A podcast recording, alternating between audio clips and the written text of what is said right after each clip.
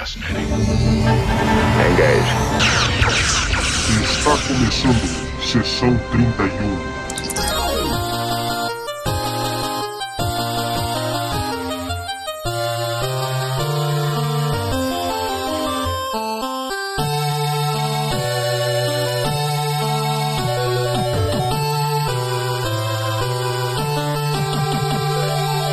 Olá pessoal, eu sou o Valdomiro e hoje nós vamos falar de The Game, sexto episódio da quinta temporada de Star Trek The Next Generation.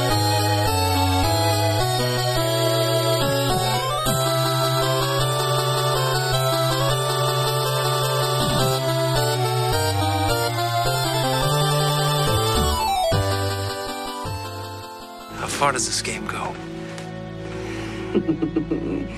as far as you can take it.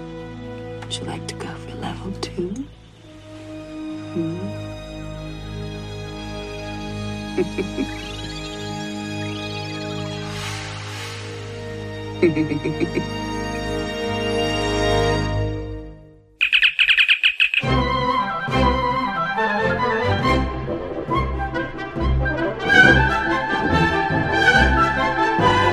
Olá pessoal, estamos começando mais um podcast e quem tá aqui comigo é a Luísa Cimete. Oi Luísa. Oi, Valdomiro, tudo bom? Tudo ótimo. É, o que acontece, né? A Luísa tá aqui, mas é só para esse comecinho. Não vai participar do papo, da análise do episódio. Mas eu a chamei aqui porque é, o que acontece é que esse podcast de análise de episódios, ele costuma ter, né, desde o começo, a tradição é ter uma, uma voz feminina lendo a sinopse do episódio. Né? E quem faz isso durante os anos, já há alguns anos, né, é a Roberta Maná, que não pôde participar. E não consegui também falar com ela para marcar com ela para gravar esse início. Então, eu pensei, bom, a, a tradição tem que continuar, certo? Né, o lance da voz feminina. Então, em resumo, né, Luísa, você tá aí cumprindo uma cota, né? Acho que é basicamente isso. Isso, eu sou o tapa-buraco da vez. Isso, exatamente, né? é isso aí. Então, é, mas só para não ficar só no, não ficar apenas nesse posto de cotista, né, Luísa? É, eu até falei para você reassistir o episódio novamente para te perguntar Isso. sua opinião de maneira geral aí, o que, que você acha de The Game, né, que é o episódio de hoje aí. Diz aí pra galera. Olha, a minha opinião sincera é que, mais uma vez, a ciência devia estudar mais o Android, porque a gente precisa ter Android em casa.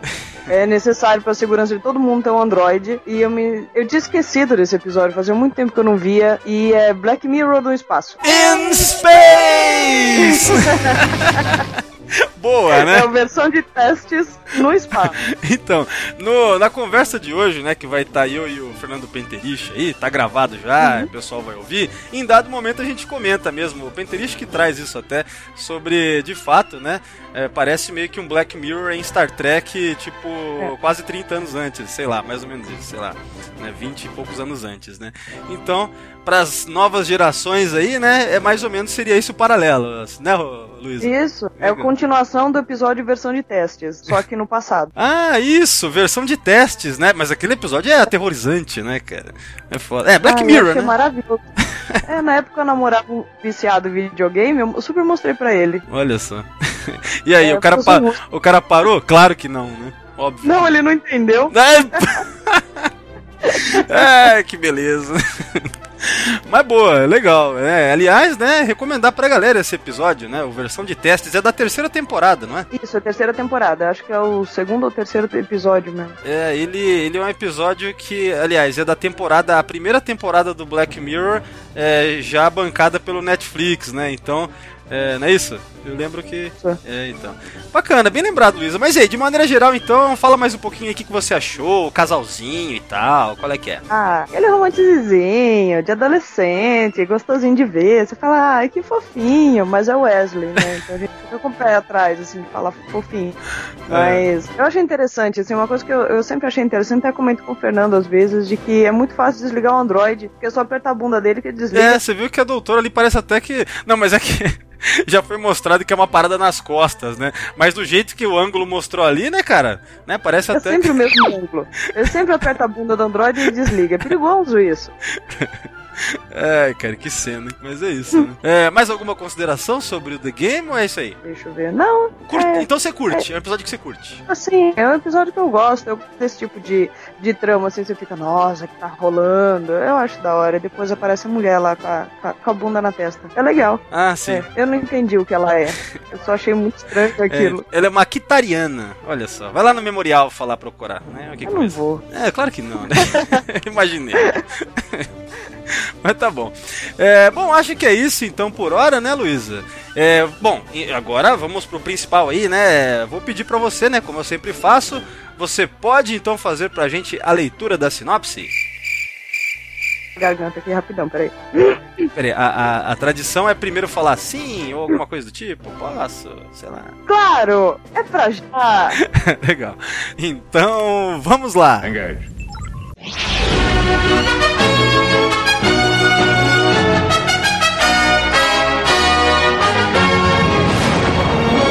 A caminho do desconhecido aglomerado de Phoenix, a Enterprise recebe a visita do cadete Wesley Crusher, e toda ajuda é bem-vinda, agora que as equipes de pesquisa estão com o prazo apertado. Todo mundo está feliz em ver o brilhante e popular garoto de volta e conversar sobre sua experiência na academia da Frota Estelar. Wesley começa a trabalhar com a jovem Alferes Leffer, e ambos demonstram interesse um no outro. Wesley sabiamente questiona por que o jogo que o comandante Hiker trouxe de volta de sua licença em Raiza rapidamente se tornou tão popular ou um tanto viciante para a tripulação. Antes dele jogar, como todos insistem, o jovem cadete descobre que o jogo estimula o centro de prazer, mas afeta as funções cerebrais superiores. Conectando tudo isso ao fato de Justo Data estar misteriosamente desativado, uma vez que o androide não seria afetado pelo jogo, Wesley e Alferes Leffler começam a perceber que há muito mais por trás desse perigoso jogo.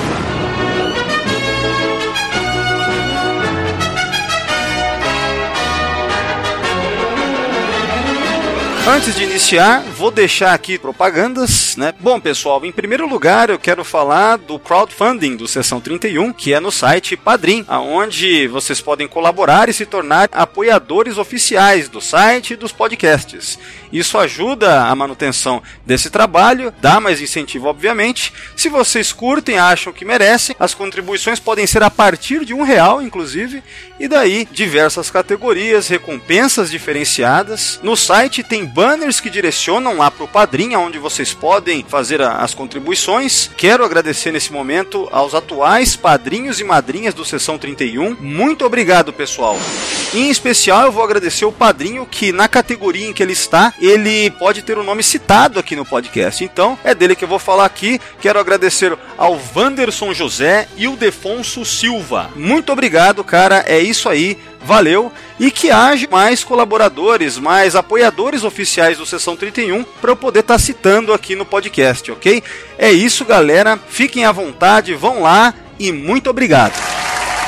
Bom, outro recado também é que tem links nos podcasts agora para o Amazon de alguns itens, alguns produtos que vocês podem comprar. É direcionado até o site do Amazon, aí vocês fazem a compra normalmente. A questão é que eu recebo comissões por essas vendas do Amazon se são feitas através do link do site do Sessão 31. Então vão lá, galera. Se forem fazer a compra de qualquer maneira, aproveitem e façam aqui no site, porque daí ajuda o Sessão 31 também. E por último, claro, as canecas e camisetas do Sessão 31, tá? Então no site aqui tem banners que direcionam para o Elo 7, o site de compras online. Então vão lá, canecas e camisetas do Sessão 31, fiquem à vontade, comprem mesmo, pessoal.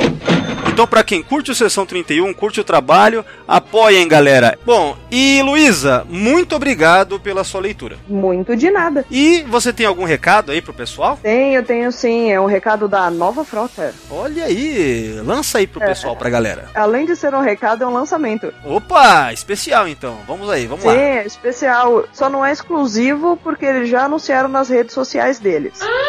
Deixa eu ver aqui que eu tô lendo a mensagem do Fernando rapidão. O patrão aí. Ó o É, patrão aí. deixa eu ver o que, que eu tenho que falar aqui. Puta que pariu, lá vem, né? O cara passa É. todos os recadinhos da, da paróquia, né? É foda. Exatamente. Muito bem. Recadinhos da nova frota. Ah, no dia 2 de fevereiro de 2019 vai ter mais uma StarCon. Fascinating. Teremos mais um convidado dessa vez. Um convidado surpresa. É. Ainda não foi divulgado na- nas mídias, né? Mas os associados e eh, os contribuintes pelo Kikante eles vão ter acesso à compra dos ingressos um pouquinho antes do público em geral. E é só acessar as redes sociais da Nova Frota, Instagram, Facebook e YouTube, que eles estão postando lá recorrentemente é, atualizações sobre a, StarCon, com novidades, com mais surpresinhas e mais propagandinhas sobre a StarCon do 2019. Legal. Eu posso dizer que eu já sei quem é o. ah, sabe, essa surpresa, esse, esse convidado aí, já tô ligado. né? Sei. Todos nós aqui, insider, já estamos sabendo. E acho que a galera vai ficar bem empolgada. Enfim, estaremos todos lá. Né? Então, daqui pra Sim. frente, a inserção de saco de propagandas vai ser tudo em relação a isso, certo? É na minha vida particular também. É isso aí. Mas vai ser muito legal. A, a surpresa dessa vez aí tá, tá mais bacana ainda. E eu tenho certeza que vai ser um evento bem, bem bacana e talvez até maior. Que legal, muito A bom. gente conta isso. Bacana, então é isso aí, pessoal. Luísa, muito obrigado pela sua participação aqui, ok? Ah, de nada. Quando precisar, tamo aí. Legal. E vamos lá, galera. Vamos iniciar então a análise do episódio.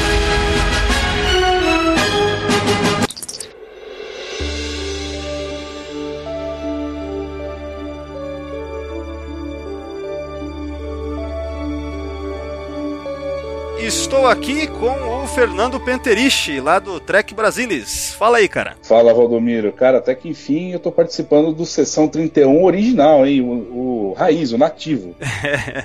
o que deu início a tudo, né? Pois é, sempre participei do Intercom, né? Esse aqui é é o mais hardcore, né, cara? Esse aqui é analisar cena a cena mesmo, destrinchar pra cacete. Dá mais trabalho, inclusive, pra tudo, pra edição, né? Mas eu, eu acho que esse aí é meio que a alma da parada, sabe? É o nitpicking no modo máximo, assim mesmo, né?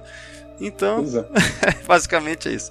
Mas, ah, bom, vamos, vamos direto ao ponto, Penteriche. Cara, qual é a sua opinião, de maneira geral, em relação a esse episódio, o The Game? Vamos lá. Bom, é, eu revi o episódio es- esses dias pra participar da gravação, já fazia algum tempinho que eu não assistia, né? E cara, eu vou falar pra você que eu gosto dele sim, viu? Não é episódio ruim, não. É, embora você entre em sites aí, é, o pessoal que dá cotação para episódio, ele sempre não tá muito bem cotado, né? Dentro da, da quinta temporada e na nova geração em geral. Mas eu acho bem, bem interessante, principalmente porque ele mostra um pouquinho do cotidiano da, da tripulação, né? Da Enterprise, o- os serviços do dia a dia ali, né? O estresse, por exemplo, o LaForge passa com várias equipes querendo usar os equipamentos e tal. Então eu gosto desse episódio sim. É, eu também, cara. É, Essa parte que você falou é interessante porque você vê bastante do trabalho científico deles, né? A gente tem uma, uma ideia de como é, né? Os caras têm que ir lá para aquele conglomerado, né? Que eles dão o nome de, de Phoenix, né?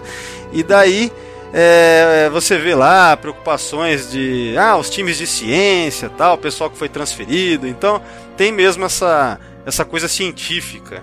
Do... Eu, ta- tava, eu tava até lendo que no. Acho que no Memory Alpha, eu não lembro da onde que vem a informação, que parece que. Acho que era o Berman, né? Que tava achando que tava faltando histórias de ficção científica mesmo na série, né?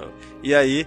É, esse episódio parece que era pra, pra isso. Você chegou a ver essa informação? Eu dei uma olhada na página do Memorial Alpha deles, tem alguma coisa a respeito sim, viu, cara? É, então. Eu confesso que eu não, não decorei tudo que eu li lá, que é muita coisa, mas eu, eu passei os olhos por algo assim. E, bom, no meu caso aí, eu, eu gosto desse episódio.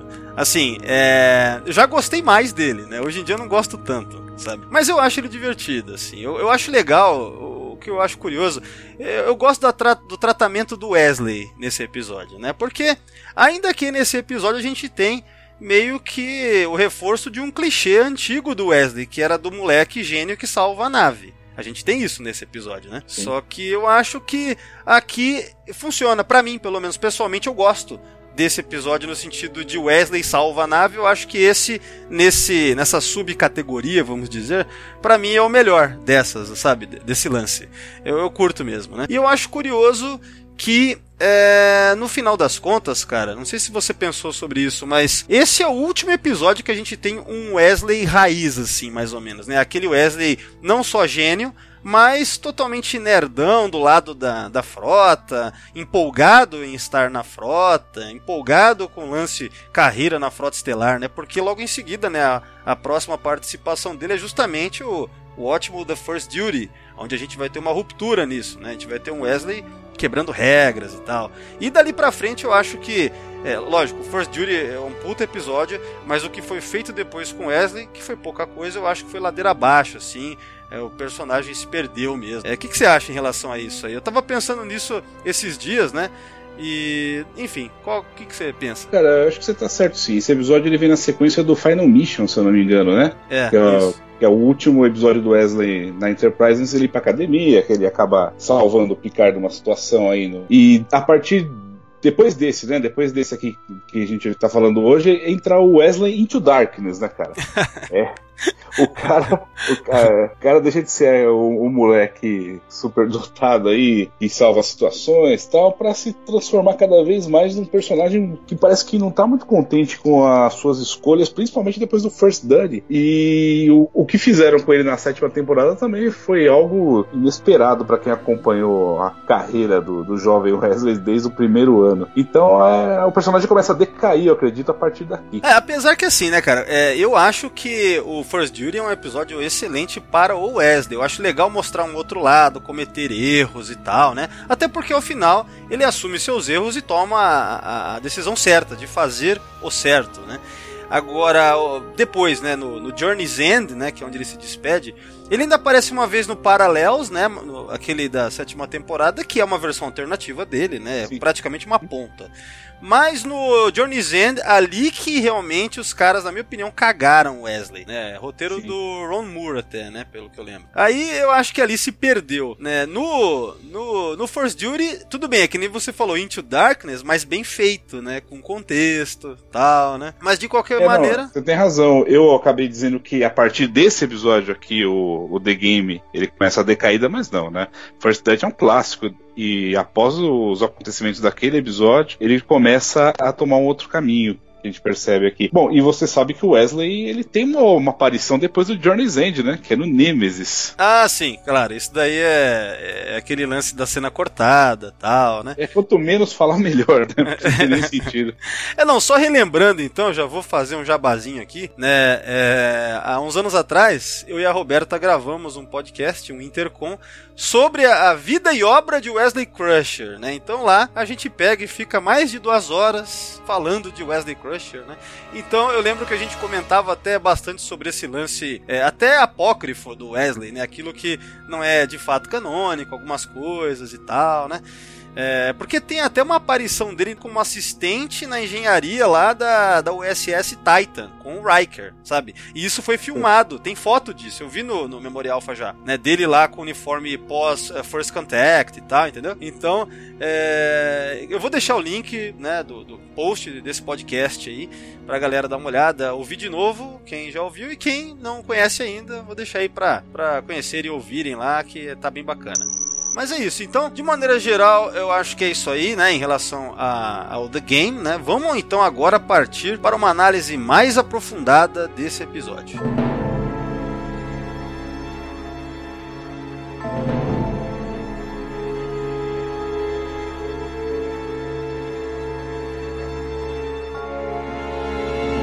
Bom, então é o seguinte, o episódio começa e nós temos o que? Temos Ryza de volta, né? E é, já tem uma curiosidade bacana aí nessa cena que tá o Riker com a namoradinha dele, né? Com essa Kitariana. Que esse é o mesmo cenário, cara. Eu vi lá no. no principalmente no, no Exastris, né? O Exastris Ciência tem uma página lá sobre é, olhar pro, eles têm essa coisa de olhar para o episódio é, e tentar identificar os props que já foram utilizados em episódios anteriores e tal, é, objetos de cena diversos e tudo mais, a utilização até de flyby das naves, essas coisas.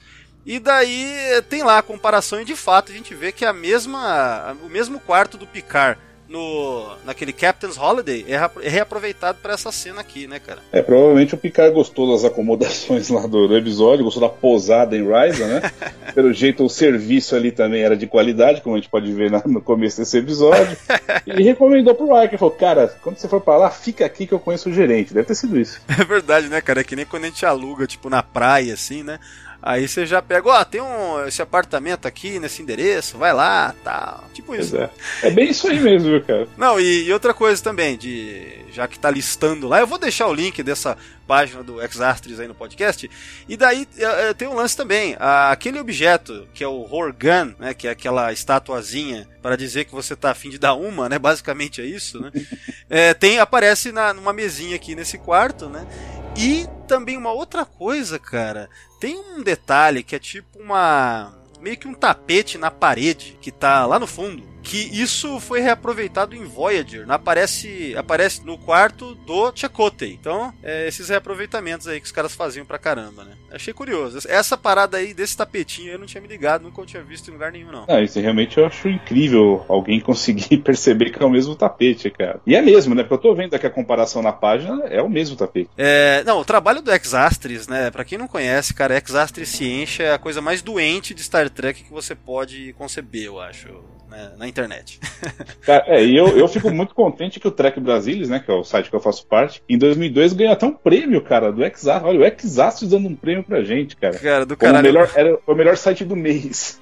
é, eles têm isso, né, ou tinham pelo menos, e eu lembro que você comentou isso naquele podcast que a gente fez, que era uma entrevista com você, né, a questão do Trek Brasilis, eu, eu lembro que você tinha comentado e tal. Vou botar também no, no post do podcast esse link aí, né, desse podcast. Tá ok. Então é o seguinte, ah, eu só queria comentar, cara, que foi a primeira vez que eu assisti o The Game versão remastered, esse, né, esse episódio.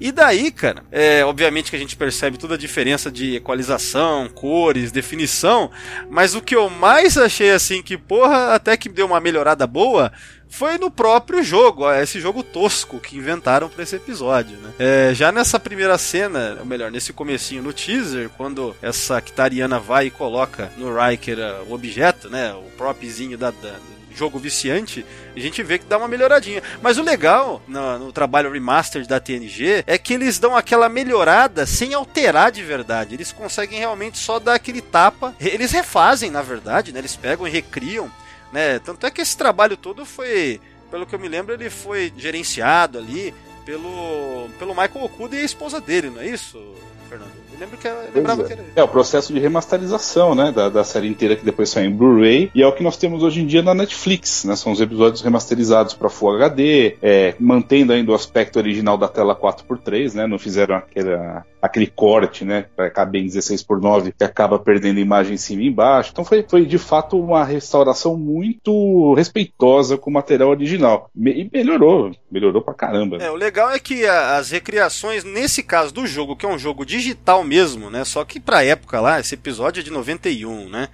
é, é, 90, é 90 ou 91? Agora eu tô na dúvida. Esse, cara, é, Bom, já que você citou esse assunto, eu vou ter que falar rapidamente aqui. Ah, esse então, episódio, então manda, cara, manda bala aí, manda bala aí. Esse episódio é de, foi exibido no dia 28 de outubro de 91, né? Que, assim, teoricamente ele foi exibido no dia 28, mas como a nova geração, ela, pra, quando ela passou pela primeira vez nos Estados Unidos, ela foi exibida em syndication, né?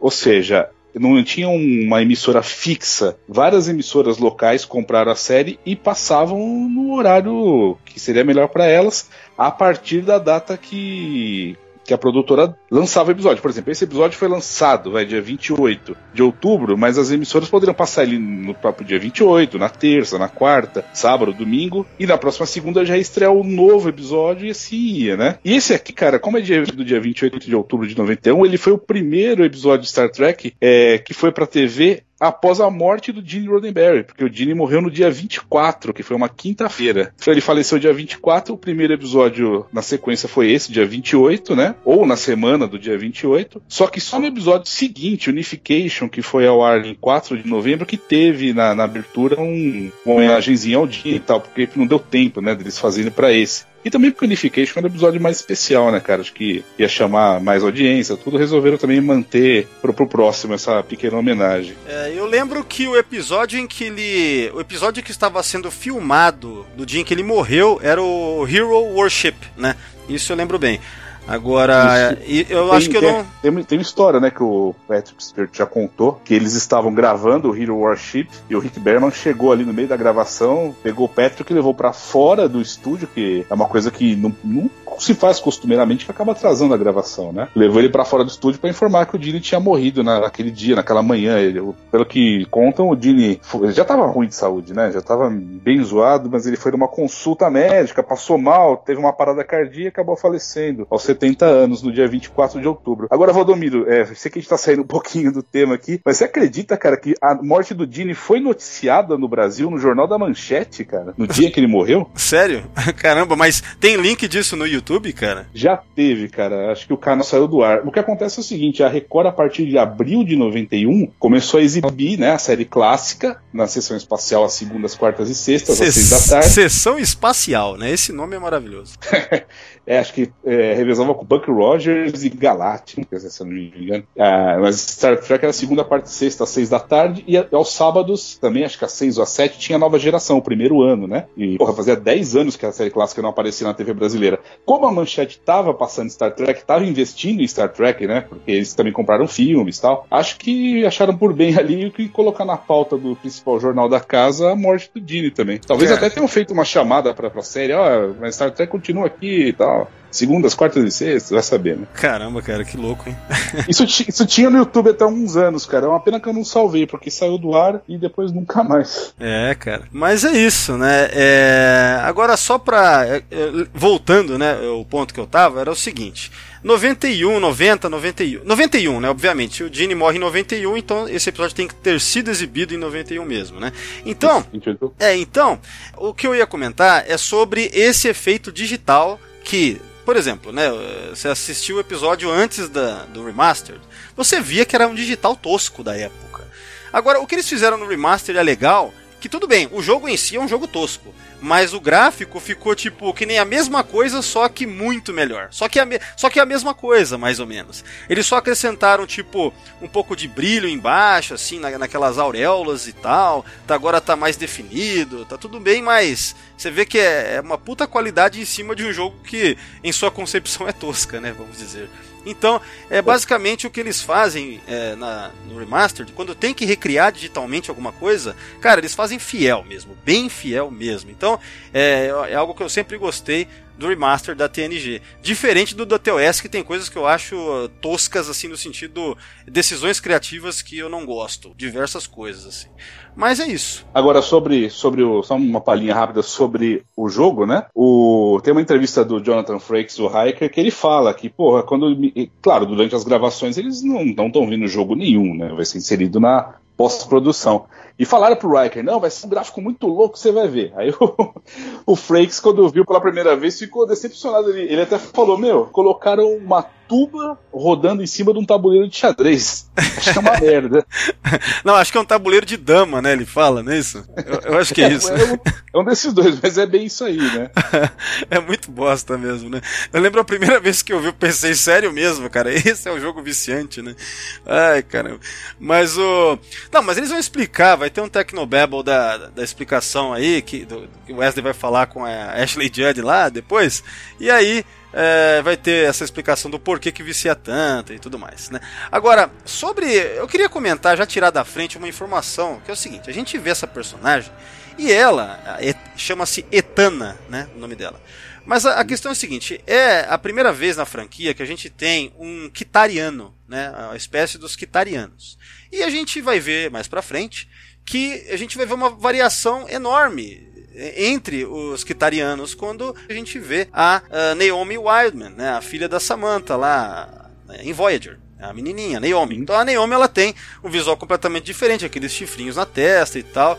Então, obviamente, que a gente pode racionalizar isso dizendo que uma vez que o pai dela, da Naomi, é, uma, é um Kitariano e a Samantha é humana, então talvez esse híbrido venha com chifre, né? Então, a gente já até comentou, já comentei isso em outros podcasts, fazer essa zoeira, mas é, é isso que dá pra gente tentar, né? Pra, pra tentar explicar isso, porque de fato não tem nada a ver essa Kitariana com tudo que a gente vai ver depois, né? Com a, com a Naomi, no caso. Então, é, eu estava até vendo uma entrevista do Michael Westmore dizendo como que ele criou é, essa maquiagem para essa Kitariana do, do, The Game. Parece que ele queria manter. É, tava no script, né, que tinha que ser uma mulher muito atraente mesmo. Então tinha que enaltecer algumas formas femininas no rosto aí, as feições, não poderia ser algo tão bizarro e tal, né? E, mas assim, o que eu acho é, interessante, eu tinha visto isso também no Exastris, porque eles têm uma página lá sobre aliens que, apesar de serem de outras espécies, eles têm visual semelhante demais, ao ponto de ser uma coisa até meio, sabe, que não encaixa, né? No caso dessa Kitariana, ela tem essa, essa testa dessa forma e tal, esse visual dela acaba lembrando demais o que eles fizeram depois em DS9 com os Miradorn. Então é, uma da, é um daqueles casos em que eles inventam outro nome para aquela espécie lá, só que na verdade parece a mesma coisa reaproveitada aqui em termos visuais. Né? Então é esse comentário que eu queria trazer sobre a questão dos quitarianos, né? E bom, aqui a gente vê, né? Ao final a gente vai ver que na verdade esse plano do jogo era para, cara, tem noção que a federação quase quase foi dominada por uma, sabe, por uma espécie que tinha uma nave lá com capacidade de bosta, né, cara? É, só por conta desse jogo viciante aí. Pois é, o plano dos caras era começar pela Enterprise e, e, e em frente, né? Bases estelares, outras naves, academia da frota. Mas o Data, o Data e o Wesley, né? Claro, salvaram a pátria. É. Agora, cara, esse, esse prop do, do jogo, que é colocado, né, no, pra, né, tem aquele raiozinho que vai nos olhos e tal. Puta, eu tava vendo em HD ainda, eu fiquei assim, caramba, você tem noção que na verdade isso aí é um fone de ouvido daqueles antigos, que o cara só construiu a parte de baixo, mas é, tanto é, cara, que dá pra ver que é totalmente desconfortável o, a paradinha que prende na cabeça, ela prende bem no meio da orelha, no, na, na, parte final da orelha, deve ficar do. Se, se, você fica horas com isso na cabeça, e os caras ficaram, ia ficar com a orelha doendo, cara. Bem você vê que na verdade é. Sabe, não, não foi tão. Não foi desenhado para isso. Na verdade, reaproveitaram lá, pegaram, compraram um monte de fone barato e só fizeram essa partezinha ao final e é isso aí mesmo, né? Isso aí me lembrou o microfone que o McCoy usa na, na corte marcial no final do episódio, lembra? É, sim. Pra diminuir a batida dos corações, tá na cara que é o microfone invertido, cara. Muita cara de pau. Mas nesse caso do The Game, é, eles teriam que ter pelo menos uns 20 props desse, né, pra, pra tripulação usar ali no Ten Forward e tal. Então foram pelo caminho mais barato mesmo, né? E, Valdomiro, aqui no Brasil nós temos um exemplar desse, desse prop, cara. Sim, é, eu até fui conferir com o Fernando, né, lá da Nova Frota, é, para ver se o que a gente viu realmente tinha sido usado nas filmagens. Aí o Fernando me mandou uma mensagem dizendo que sim, que inclusive ele já viu. Ah, existe um como é que fala, um documento lá que prova, sabe, um certificado que prova de que é um objeto de cena autêntico, ou seja, foi usado nas filmagens desse episódio. Porque assim, tem esse fã aqui brasileiro que chama-se Sidney, Sidney alguma coisa, esqueci o sobrenome, infelizmente é, não. Acho que é Tricárico. Tricárico, né? O cara tem um nome até meio alien. Sidney Tricárico né? Se ele estiver ouvindo, um abraço aí, né?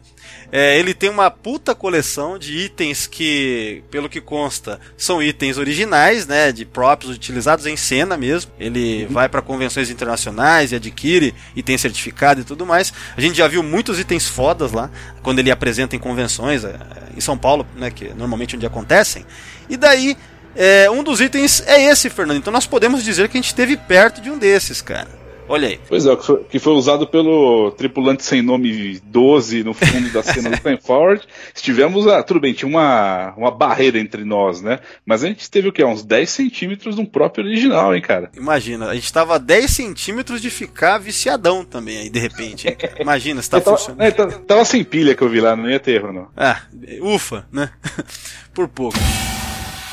Tá, então é, o Riker volta de Ryza, né? A gente vai ver ele entrando na ponte e tal. A gente vai sendo apresentada essa história que tem a ver com a pesquisa que a gente até comentou, né? Cientistas que vieram de uma outra nave, várias equipes. É, o Wrecker, ele vai tomando o pé da situação, né? Como que tá a nave, tá voltando de férias, né? Ele assumindo o posto dele, que acredito que o Data deve ter ficado no lugar dele como segundo oficial, ele deve ter assumido, né? Na ausência do Riker. E tá tomando tomando aqui conta a situação, né? Conversando com o capitão e tal. Cara, uma coisa que vale a pena comentar é que esse episódio, pelo que eu tava vendo no Memory Alpha e também ouvi, é, confirmei isso também no livro do Companion da TNG, do Larry Nemechek, é, que esse é o primeiro episódio do Brandon Braga como um membro do staff de roteiristas mesmo. Até então ele era um freelancer, né? E daí ele passa a ser um, parte da equipe. A partir desse episódio, a gente tem o primeiro episódio em que ele escreve né, o roteiro. Apesar de que o pitch é da Susan Sackett com outro cara, o Fre Fred Bronson. Não é esse o nome dele? É, inclusive, Fred. ele é um colaborador, sempre foi um colaborador da Susan, né, em, em alguns roteiros. E, e o, parece que o, não, não chegaram a um consenso se a história dava para filmar, se ia ser interessante e tal e jogaram na mão do, do Brandon Braga para ele fazer, ele pegar né, o kit, pegar a história e fazer o roteiro do episódio, foi que acabou sendo filmado. É, pelo que eu vi, o Michael Piller ficou feliz com o resultado. Ele falou assim: bom, se o cara consegue escrever uma cena com a Troy comendo chocolate durante, sei lá, dois minutos e não ficou chato, então isso mostra que o cara é bom. Ele, é mais ou menos isso, tá? Em outras palavras, que o Piller fala sobre Uh, especificamente essa cena e o trabalho do, do Braga no episódio, né? A cena da Troy comendo sanduíche de chocolate é quase um soft porn, né, cara? É, então, a gente vai chegar lá, a gente vai chegar lá.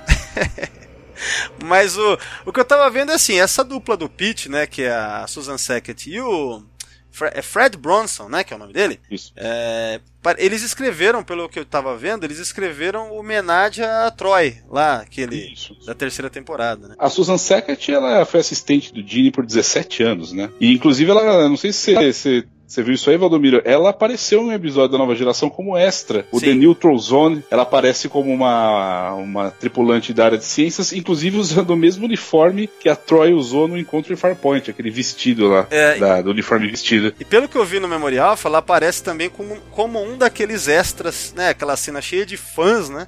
É, que no, no, motion picture. Ela Isso, aparece na parte também. de cima, né? Ela tá em cima do, do, do agora, aqui. Agora, se os ouvintes quiserem ouvir algo realmente legal sobre a Susan Sackett, tem que ouvir o Intercom da Convenção do Odo, certo? No qual a gente conta histórias até um pouco mais picantes da, da Susan Sackett, né? ela, ela como assistente do Gene, né? Já, vocês já podem imaginar algumas coisas. Bom, basta dizer que ela lançou um livro chamado Minha Vida Secreta com o Criador de Jornada nas Estrelas. Isso. Muito bom. Ai, cara. Mas é isso, né? Bom, voltando aí, vamos ver o que, que nós temos agora, cara. É, ah, sim, o Picard fala que o, Wesley Crusher está, vai, vai passar aí, vai, vai passar um tempinho aí, tá vindo. É, e o cara é muito querido, né? Porque todo mundo fica feliz pra burro que o Wesley tá chegando. Não é só a mãe que fica feliz, parece que o clima na nave mudou, né? Tá chegando o cara mais divertido da, da galáxia. cara, tá todo mundo que eu... muito feliz, cara. Sabe o que, que eu acho, cara? Que, que eu acho que a nova geração tem um pouco disso. Eu acho que tem episódios que eles transparecem muito os, mais os atores do que os personagens, sabe? Não sei se você nota isso às vezes. Pois é, é um, é um cara da turma que tá de volta, né? Mais um, é, né, um, um, parceiro aí, puto, o cara é legal, ele faz churrasco aqui, gente fina e tal. Não, porque, e, porque as histórias... É meio exagerado, né? A reação dos, dos, personagens. É, então, eu penso assim, meio que, pô, é, a gente vê histórias de bastidores e eles se davam, eles adoravam o Will Wheaton, né? Como ah, com a pessoa dele, trabalhar com ele. Eu gostava mesmo do moleque, né? E daí, nesse episódio aqui, me parece um pouco assim, mais os atores felizes pela volta do Will Eaton do que é, acreditar que os personagens todos iam estar tão felizes pela volta do Wesley, sabe? Mas é uma impressão minha, né? É, sei lá. Eu, também achei, achei um pouco over, cara, a, a resposta deles à chegada do Wesley. Eu tava pensando nisso. Pô, o cara é Cara, é tudo isso mesmo, meu. Tá todo mundo com um sorriso na cara. Tanto que o Worf fez um bolo. Cara, ele fez um bolo.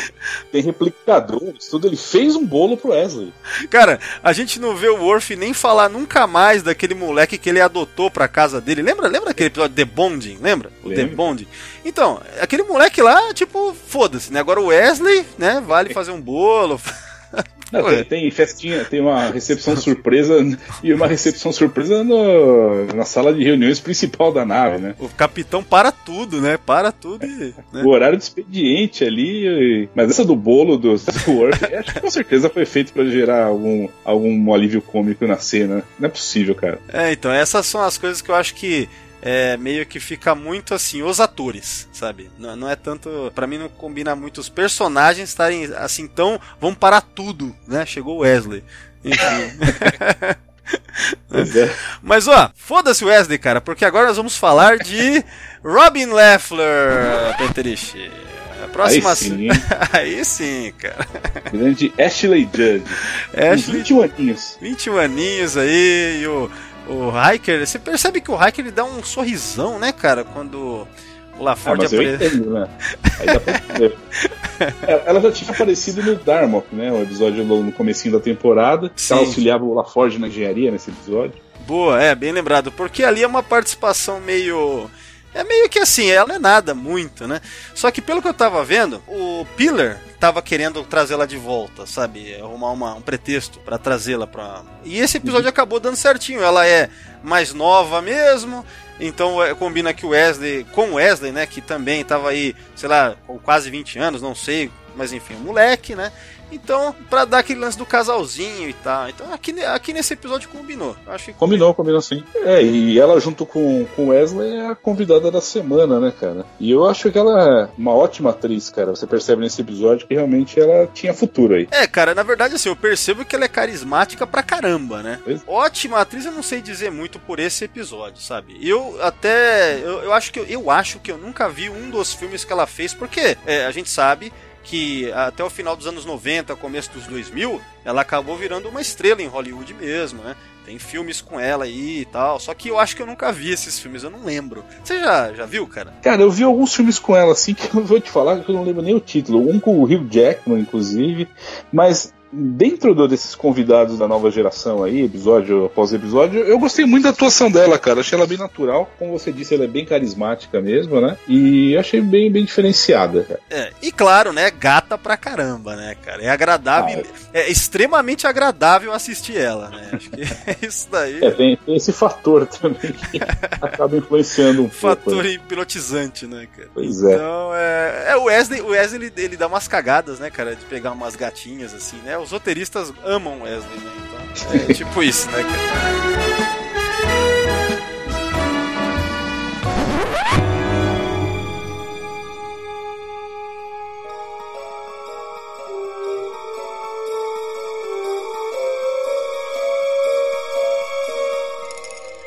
Nós temos eh, ela, né, a, a Robin Leffler, né, essa alferes, como a, a especialista da missão, né, dessa missão deles. De, eles vão lá para esse conglomerado de Phoenix, né, vão, é a primeira vez que eles vão para lá, é uma área inexplorada. Isso é legal, né? A gente tinha comentado um pouco da parte científica, uma área inexplorada do espaço, eles estão indo todos para lá. Isso, é, ela também. Bom, ela já é formada na academia, né? É, pelo Memorial Alpha diz que ela se formou oito anos antes desse episódio, cara, em 2360. Então ela já tem uma certa experiência. Não é uma menina prodígio como Wesley, é simplesmente uma boa oficial, né? Uma oficial de qualidade aí no seu serviço.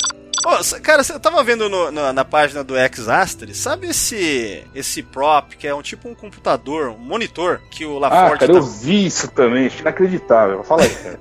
Não, então, você viu lá, né, que apareceu no episódio de Emissary, que é lá da segunda temporada. O- tem até uma foto assim que relembrando a cena que tá o Worf na frente e tal. Você viu isso aí, né? Eu, na verdade eu pensei que você ia falar de um outro outro prop que aparece em cena também, que é um tricorder do Star Trek o filme, cara, usado pelo Decker, do lado do Vidir, que os caras os caras colaram no painel aí na engenharia como uma peça, e o X-Astros conseguiu achar o negócio, cara. Não, e episódio. não, e assim, esse eles pintaram de outra cor. O cara conseguiu identificar mesmo pintado de outra cor, né? Só que Incrível. pelo, pelo que consta é em outra cena que dá pra ver. Eu não lembro se nessa aqui dá pra ver. Cara, mas o X-Astres, esses dias, acho que foi hoje ou ontem da, né, da gravação desse podcast, é, tava lá. é, o cara publicou um outro artigo de reutilização de um cenário específico lá também.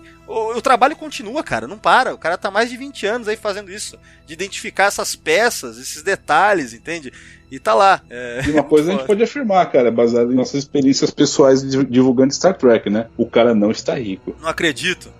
não acredito cara tem um site de Star Trek e não está milionário, né? É, é um fracassado. Fala aí, Penterich. Bom, o cara, bom, o cara tem tempo livre, isso aí isso é inegável. Cara, mas é foda. Por exemplo, quando a, quando a Leffler, a primeira cena aí dela que ela aparece, ela tá abrindo uma espécie de portinha de vidro de dentro, que tá dentro da engenharia. Você viu isso aí, né? É, que tá na parede, assim.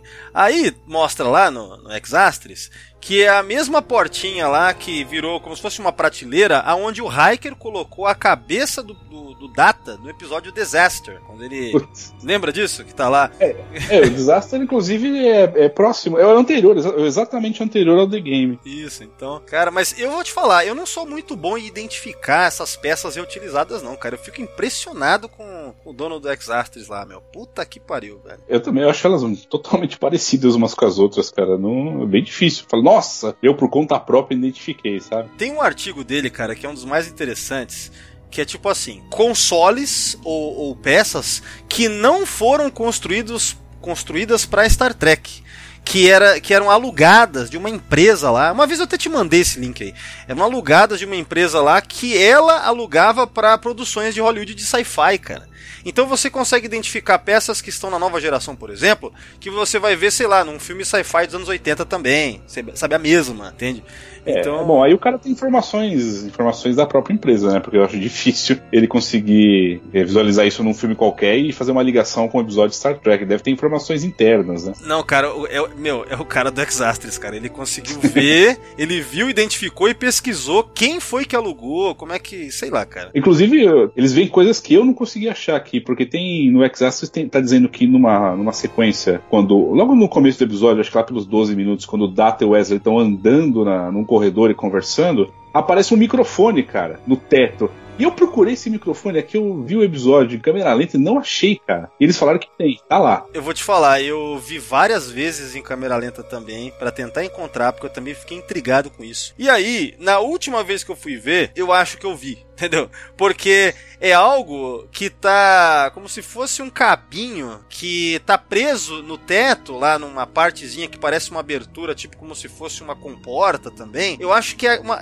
Enfim, eu vou deixar né, essa foto aí pra galera ver, mas eu acho que é ali que é sabe? Eu acho que, ou seja, resumindo, eu acho que eu vi o, o, microfone. Mas é tão difícil, como que o cara, né, percebe isso? Puta que pariu. É, porque se for o que você tá dizendo e eu vi, também vi essa cena, parece simplesmente mais um, um adereço do cenário, cara, no teto, né, do, do corredor. É. Não parece um microfone. É, eu fiquei na dúvida se o cara se enganou, sei lá, não, não sei dizer. Mas enfim, né. Pô, se, é... alguém quiser, se alguém quiser dar uma olhada, é lá pelos 11 minutos e 50 segundos que, que aparece o suposto microfone. Certo. Para tudo para isso aí. Próxima cena é o Chocolate Porn, que você tinha comentado aí, né? Que realmente, né, cara? Tem toda uma sensualidade na cena até, né? A Troy, esse exagero. Eu acho meio exagerado, cara. Eu vou te falar que eu não gosto muito dessa cena, não, sabe? É, não, é eu também achei que passou um pouco do, do ponto, viu, cara? Pra mim sei, fica uma sei. cara. para mim fica uma cara meio de tipo assim como se a personagem fosse vazia e tem que colocar isso como uma característica relevante, sabe? Eu, eu fico com essa impressão, entende? Desde a primeira ou vez senão, que eu vi. Foi. Não, pode falar. Não, ou senão o chocolate nos meio betazoides assume um, um outro significado do que para os humanos, né? Vai que mexe ali com, com, algumas sensações que a gente não conhece. O negócio é realmente afrodisíaco. Vai saber o que acontece com os betazoides, os meio betazoides. Então, ia ser legal se o Hiker falasse para ela isso daí. Imagina, ah, de repente, os meio betazoides, tal, tal, tal. Aí ela podia falar algo do tipo, ah, você é muito cínico, sei lá. Ia ficar mais interessante. Agora, do jeito que só isso daí eu não acho tão legal, não, cara. Eu acho meio é, e o, Bra e o Brandon Braga se orgulha da, dessa cena, né? Que ele escreveu. Não, então, o, o Piller, é o, o, o Piller elogia, elogiou ele por ela também, sabe? Só que não uhum. tá boa, cara. Não vejo. Não colou muito, né? É, não, não. Acho que não deu, não, cara. Mas ficou aí, né, cara? Toda essa, essa sensualidade aí, tá? É, mas é uma daquelas cenas que não acrescenta nada, mas que todo mundo lembra, né, cara? Porque ela é tão, tão um pouco exagerada, né? Todo mundo acaba lembrando. É, o que eu sei é que essa cena aí, ela tem um um objetivo que eu tava lendo aqui e, e realmente tem sentido. Que é tipo assim: para o hiker apresentar o jogo e a pessoa querer jogar, tem que ter um grau de amizade, talvez, de ó, oh, vem cá, eu, eu conheço esse jogo, eu tenho esse jogo aqui para você, né? Dá uma experimentada. Então, vamos dizer que a cena é para primeiro ter uma coisa mais íntima ali, para ele ficar à vontade de apresentar o jogo e ela também sei lá, ela querer aceitar porque já se conhecem. Acho que. É, né? eu li isso também, cara. Mas, porra, eles estão. Quem acompanha a nova geração sabe da história dos dois, né? Não é necessário uma cena como essa. Pra mostrar que eles são próximos. É, é verdade. Mas ao mesmo tempo também eles esquecem da história dos dois, né, cara? Tipo, nem falam é, mais. Quando convém. é, então. sei lá, né? Às vezes é pra preencher também o tempo de episódio, né? Vai saber. É. Pra dar os, os, os 40 e poucos minutos. É. Agora é o seguinte, cara. Olha só. Você vê que na próxima cena é a cena que, aliás, é deu, deu a. Falou, primeiro ato, né? Começa o próximo ato, a gente tem aquela cena externa, né? No espaço, a Enterprise e uma classe Oberth. Cara, eu tava vendo no Memorial, não sei se você viu também, que pelo número de registro, o que acontece é o seguinte: essa nave ela foi citada em alguns livros como Star Trek Encyclopedia e pelo que consta no Memorial Alpha no, no Companion da TNG, como sendo a USS Cochrane. Só que, engraçado, eu fui ver no Companion que eu tenho aqui, tudo bem que tem três versões dele, que existem três versões dele. A versão que eu tenho, pelo menos, não cita isso, eu pelo menos não achei em lugar nenhum, dizendo que essa Oberth é uma é, que ela é a, a USS Cochrane. Mas aí, é, enfim, o, o enciclopédia parece que dizia isso e é, parece que tem outras referências também que apontam para essa nave ser é, essa, des essa designação. Pelo que eu vi lá no Memory Alpha, é, só no episódio. Isso eu achei bem interessante. Só no episódio In the Pale Moonlight, lá da DS9, aparece esse mesmo número de registro, que aliás agora é totalmente visível né, na versão remastered. Lá no In the Pale Moonlight aparece ele junto, né, com o USS Cochrane. Porque lembra o episódio lá, né, quando eles estão vendo a, as mortes da Guerra Dominion, aquele drama todo, a galera vai lá para ver as vítimas. Então, é, com isso, acaba estabelecendo que essa nave, ela não apenas é o USS Cochrane, mas ela também já apareceu em diversos, diversos episódios, inclusive é a mesma, pelo que consta, a mesma que leva o Bashir e a Dax pra DS9 no Emissary, no primeiro episódio. Então ela tem um certo histórico na franquia. Isso é interessante. Você chegou a ver isso aí? É, cara, nesse episódio de The Game a gente só consegue ver o número de registro mesmo, que é 59318, né? É. Agora, se fizeram todo um estudo pra provar que ela é a Cochrane, eu acredito que então, cara. É, então. Puta, e só, só falando sobre isso de registro, cara, olha só, né? Eu sou fã de Star Trek há tanto tempo e todo dia a gente descobre uma coisa nova, cara. Ontem é que eu, que eu descobri que o número de registro da Reliant 1864 aparece na série clássica, cara. Não sabia disso Sério? até ontem, meu. Não, eu, eu também não sei disso. No episódio Corte Marcial, que a gente até já citou aqui, tem uma cena no, na base Stellar 11 que tem o almirante ah, eu Comodoro, né? Sim, ele tá é, com. Tem até um na parede das naves, né? Dos da, os registros da, das Constitution, né? Que estão em missão e tal. É, agora a gente vê que não são só as Constitution, porque tinha lá um NCC 1864, que é Reliant, né? Que é da classe Miranda. Claro, ninguém sabia que era Reliant, ninguém sabia porra nenhuma. Mas o número tá lá, 1864. A gente pode racionalizar que de fato era Reliant, não precisa saber. É, interessante. Isso daí eu não, não sabia também não. Informação boa é. essa daí. Descobri ontem, cara. Mas é foda, né? É, não, mas é que nem essa, essa, essa nave aqui. Porque, olha só, essa cena que a gente tá vendo aqui, é, da onde está vindo Wesley, quer dizer, tá lá essa Ober na frente da, da, da, Enterprise, ela é, ela é, é um reaproveitamento do episódio Drumhead, lá da quarta temporada. Eles reaproveitaram o mesmo ângulo, é a mesma coisa, sabe? É aquela coisa de imagem de arquivo. Então, a nave que chegou lá, a Almirante Sati, né, no episódio, também é essa. Então é, e ao mesmo tempo a gente vai ver que ela lutou na Guerra Domínio, né? Quando estabelecido lá no, no Independent Moonlight, teve várias mortes e tal. Então, Ou essas... seja, a, a, frota não tem tantas naves quanto parece, pelo visto. Né? É, então. Mas eu acho legal que a gente vai vendo essas histórias, né? A gente vai conectando e tem todo um histórico, cada uma dessas naves, né? Ou pelo menos várias delas. É, no, no, é a gente tá no quinto ano da série, mas no começo da nova geração aparecia muito a naves de classe Excelsior, né? Como o SS Hood, que apareceu depois bastante até. Algumas, é, algumas naves da classe Ober, né? Que é, teve a Tsiolkovsky, por exemplo, no The Naked, Naked Dreadnought. Isso. Porque são, são modelos que estavam prontos já, usados nos filmes, né, cara? Naquela época não tinha CGI. E também não era barato construir nave, embora tenham construído a Stargazer. Mas você percebe que a Stargazer parece uma amontoada de peças de, de outras naves ali, né? O que sobrou, juntaram tudo da Stargazer. Por isso que tem muita nave, muita nave repetida, pelo menos a- o casco dela é repetido. Eles, claro, eles mudam o aplique do nome, mudam o registro, mas é por isso que tem tanta nave classe Excelsior, nave classe Ober, tem algumas Mirandas também. É, mas por um, por um lado eu acho legal isso daí porque você fica acostumado com uma linguagem visual, assim, sabe? Isso é bacana, né?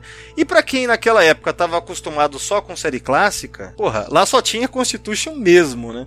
Então, acho, acho, acho legal, assim, pelo menos da frota, assim, nave estelar mesmo e tal. Então, É, depois foram criando outras naves da frota, né? Como a, o SS Phoenix lá do, do episódio dos Cardassianos, que acho que é da classe Nebula, se eu não me engano. Nebula, Depois, isso. com, com- com o advento do CGI, aí virou festa, né, cara? Embora ainda no, no sei- na- nas batalhas de Deep Space a gente vê uma porrada de nave Galaxy, de Excelsior, continua ali, né? Ah, mas é legal, né, cara? Porque ao mesmo tempo você tá reconhecendo, né? Tudo bem que quando veio o, o primeiro contato, a gente tem pelo menos quatro classes novas, né? Então já vai aumentando a quantidade de, de modelos, vamos dizer, né? É. Em Voyager também, né? Apareceu a classe, a própria Voyager, né? Que é da classe Intrepid, a classe nova no Equinox. É. Mas aí já é outra era, né, cara, de efeitos especiais. Apesar que. É, exato, né? E o First Contact você tem a Sovereign, que só aparece uma. De, né? Isso é uma coisa meio discrepante, né, cara? Só tem uma Sovereign, parece, né? É meio Ele estranho. pelo menos a, a própria Sovereign, né? O SS Sovereign. É foda. Continuando, então, nós vamos ter agora o Wesley Crusher voltando à série. É, eu não sei se a gente comentou já, mas a questão é que o Final Mission ele é o último episódio do Wesley Crusher como um personagem regular da série. Ou seja, The Game marca a primeira vez que ele é um convidado, ou seja, Will Wheaton como um ator convidado. Né? Então tem esse lance também, né, cara? É, é a primeira vez que, ele volta e recebido com sorrisos por todos. Sobre, sobre questão de produção, uma coisa que eu acho que eu nunca tinha reparado, eu acho que não, cara. É, e eu li lá no. Não sei se. Acho que foi no Exastris. Na quarta da quarta pra quinta temporada, ou seja, quando estreia a quinta temporada, a gente vai ver uma diferença no cenário da sala de transporte. Você chegou a reparar já nisso? Cara, eu nunca reparei, pra falar a verdade, viu? Sabe a. As paredes. parecidas. É, então, as paredes verdes, né, que tem na, na sala de transporte, ela tem um padrão de, de, de, de- textura diferente do que era antes. E aí, depois, olhando com atenção, fica bem claro pra ver mesmo que é, que é diferente mesmo. Deu uma melhorada até, eu acho que ficou mais legal. É, mas assim, a Enterprise tem várias salas de transporte, né? Só que sempre aparece aquela que o O'Brien tá comandando. É, Parece sim. que é a sala, é a sala preferida dele. Tem até aquele quadrinho, né, o Brian, o Brian at Work, né, que é um quadrinho indie aí, alternativo, um quadrinho, é, um quadrinho independente que um cara, acho que é um americano que faz, que é isso, é o O'Brien lá esperando alguma coisa acontecer. né? Ele fica lá jogando um joguinho no celular, lendo um livro, né? Até Não, pior que não. Pior que não, ele fica só parado. No quadrinho é assim, mostra ele só parado ali, com cara de triste, né? Fica Aí, ó. feliz quando o teletransporte. Não, e o pior é que daí, quando ele acha, tem, tem uma historinha que assim, ele é tudo de uma página só, sabe? Ele acha que vai, vai ter um transporte, aí o capitão fala: Não, não, não precisa não, vai ser site to site, né? De, de ponto a ponto. Aí ele faz uma cara assim meio triste, assim, né? É, isso aí tá acabando com o trabalho dos operadores de transporte, esse É. negócio ponto a ponto. Em Discovery, por exemplo, tá todo mundo na fila do desemprego já, cara. Então, de repente, eu acho que ali naquele período en- entre Discovery e a série clássica, houve aí, né, que nem como se fosse uma, sei lá, um- uma greve Sindicato. aí, um sindicato, é pra proibir, né? Por isso Acabou, que não rolou mais.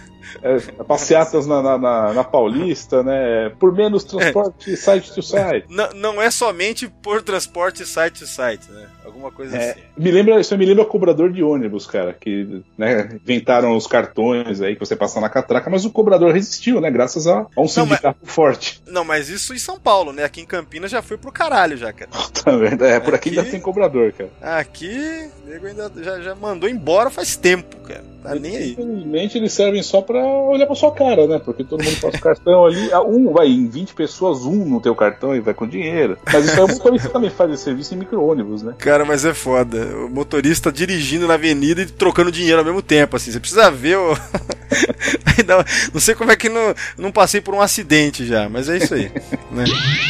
Ah, só lembrando, cara, a gente tá vendo pela primeira vez o Wesley com o uniforme de cadete.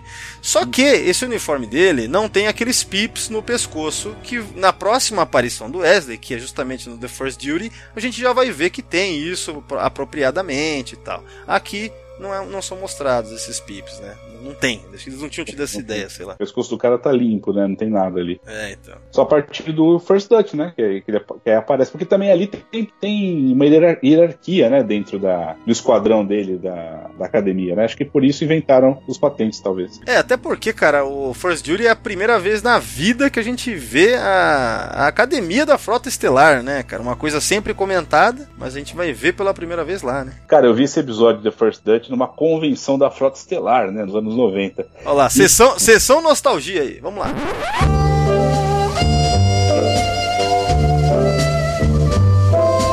E uma coisa que, cara, é impressionante, mas isso chamou a atenção de muita gente que tava ao redor. Eu ouvi comentando, cara, durante o episódio, que as portas da, dos quartos na academia são portas com maçaneta, cara. Portas como você na sua casa aí no século 24. O pessoal falou, pô, o cadete tem que se fuder mesmo, né? Não tem nenhuma porta automática, olha aí a maçaneta e tal. E se você for assistir o episódio, é isso mesmo, cara. São portas com maçaneta. Cara, eu não lembro disso. Sequer lembro disso, cara. Chocou eu... a comunidade tracker naquela Caralho, eu imagino aquele bando de tracker discutindo isso, assim. Absurdo! Tá. É, mas foi bem nesse naipe mesmo.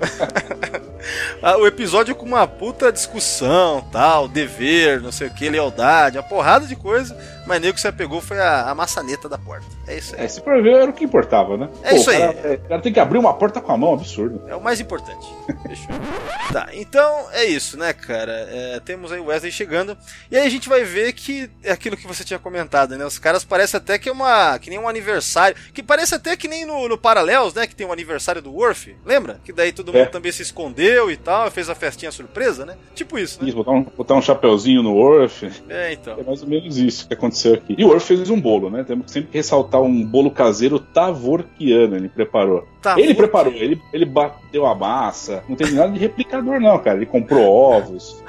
O negócio foi, foi complexo aqui, viu? Caramba, cara. Eu esqueci de pesquisar se tem outras referências a alguma coisa tar tarvoquiano, é isso? Tarvoquiano. Eu vou até dar uma olhada aqui enquanto a gente conversa, cara. Quem sabe Isso. aparece alguma coisa. Olha aí, isso é de extrema importância. Tavorquiano. É acabei de ver aqui, Tavorquiano. Uma porta com maçaneta, né, cara? São coisas que não pode deixar passar, cara. Jamais, jamais, cara. É pra isso que eu assisto Star Trek, inclusive.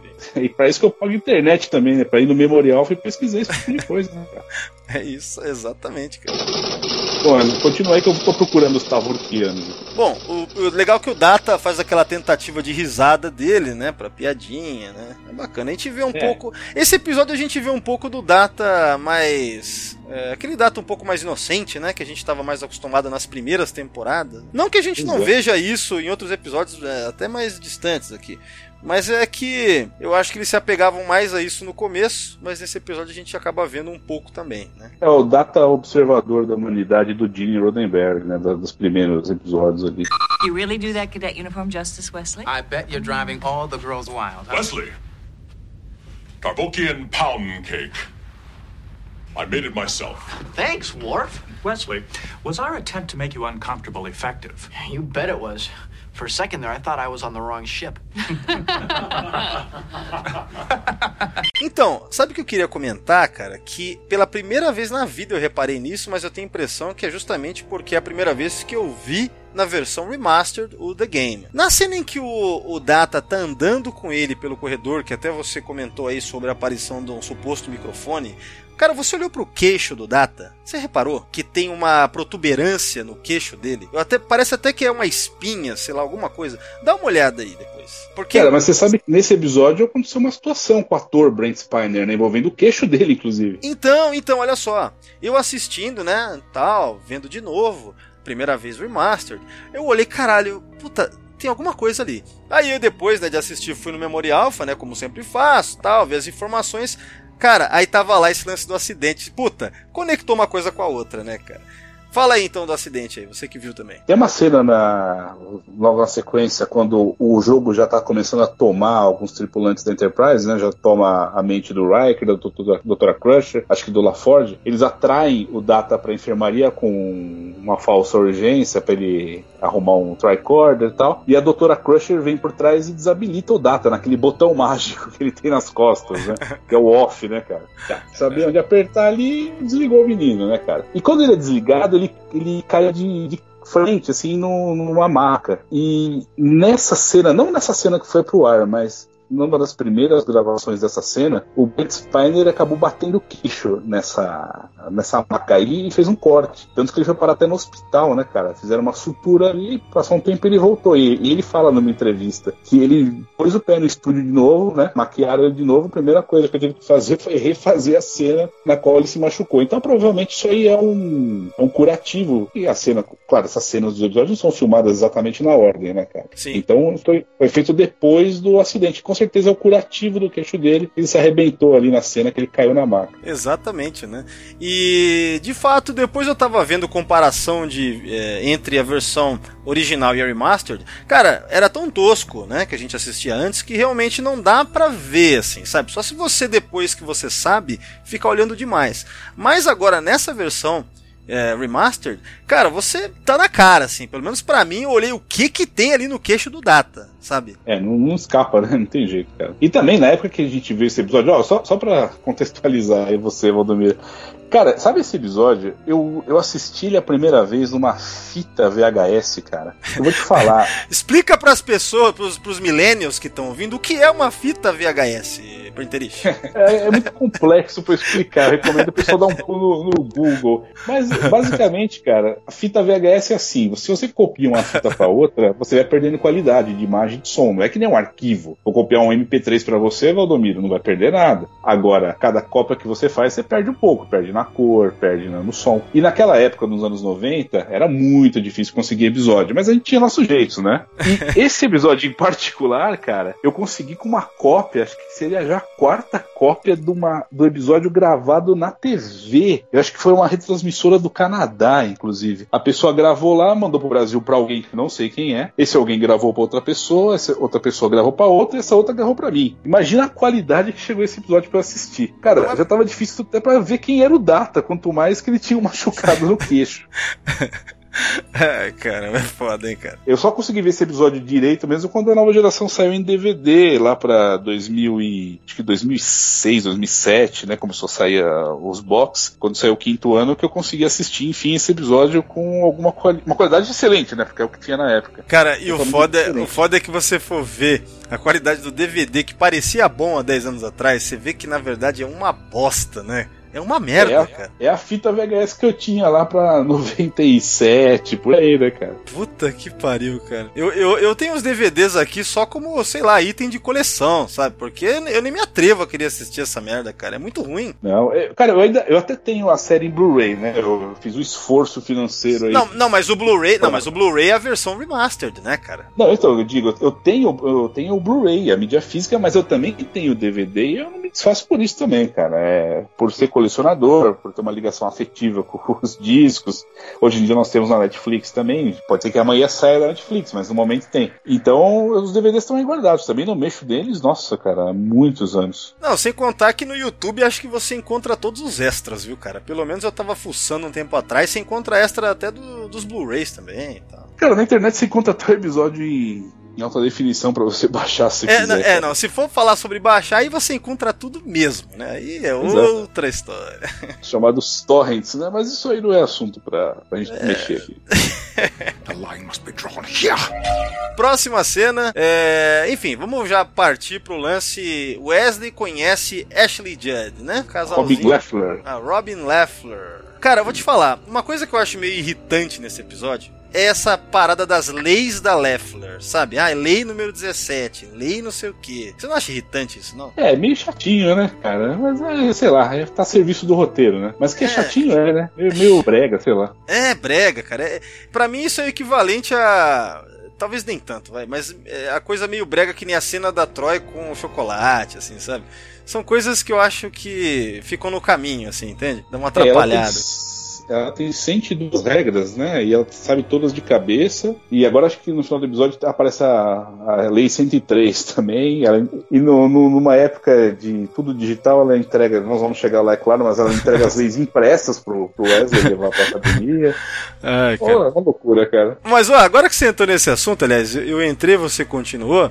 Eu queria comentar que daí eu entrei no, no artigo da Robin Leffler no Memorial Alpha e tem, cara, no, Apócrifo, ou seja, o que foi publicado em livros e quadrinhos, tem mais leis ainda, cara. Pelo que eu vi lá, tem mais 10, pelo menos, sabe? É, parece e... que ela tem, tem, histórias que ela serviu com o Capitão Mackenzie, né? Na, naquela série de livros que se passa no. Eu esqueci o nome da nave, não sei se você lembra. É Excalibur. Excalibur, isso. Que é escrito. Uma série de livros, hein? É, es... ela. Sim, é escrito pelo. Essa série de livros, ela nos anos 90, ela era muito recomendada todo mundo falava bem, né?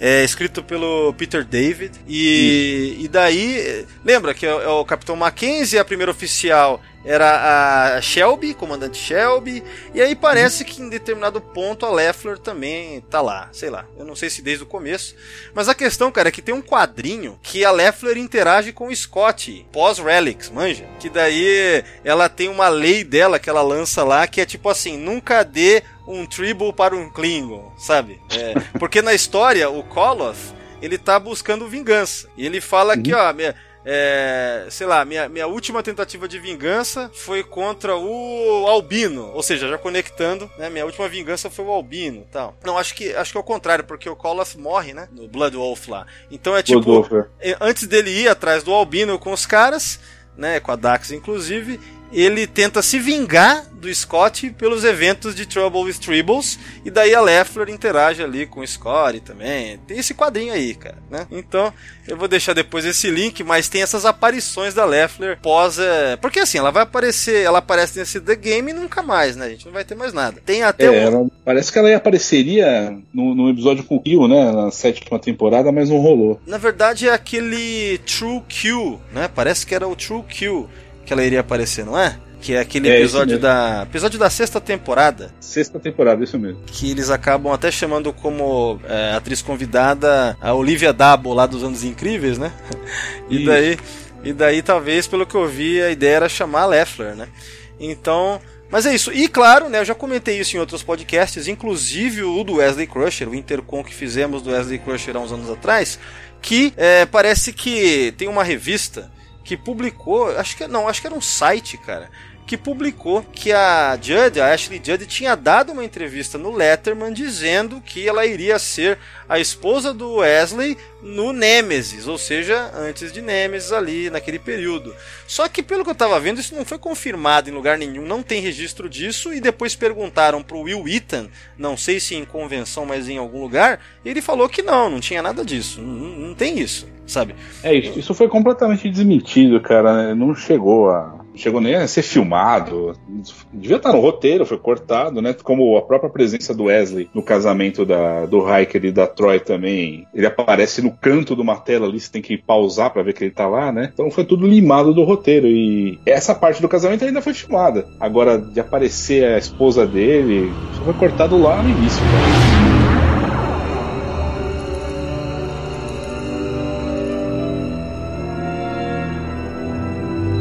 Próxima cena na ponte, né, cara? O Data.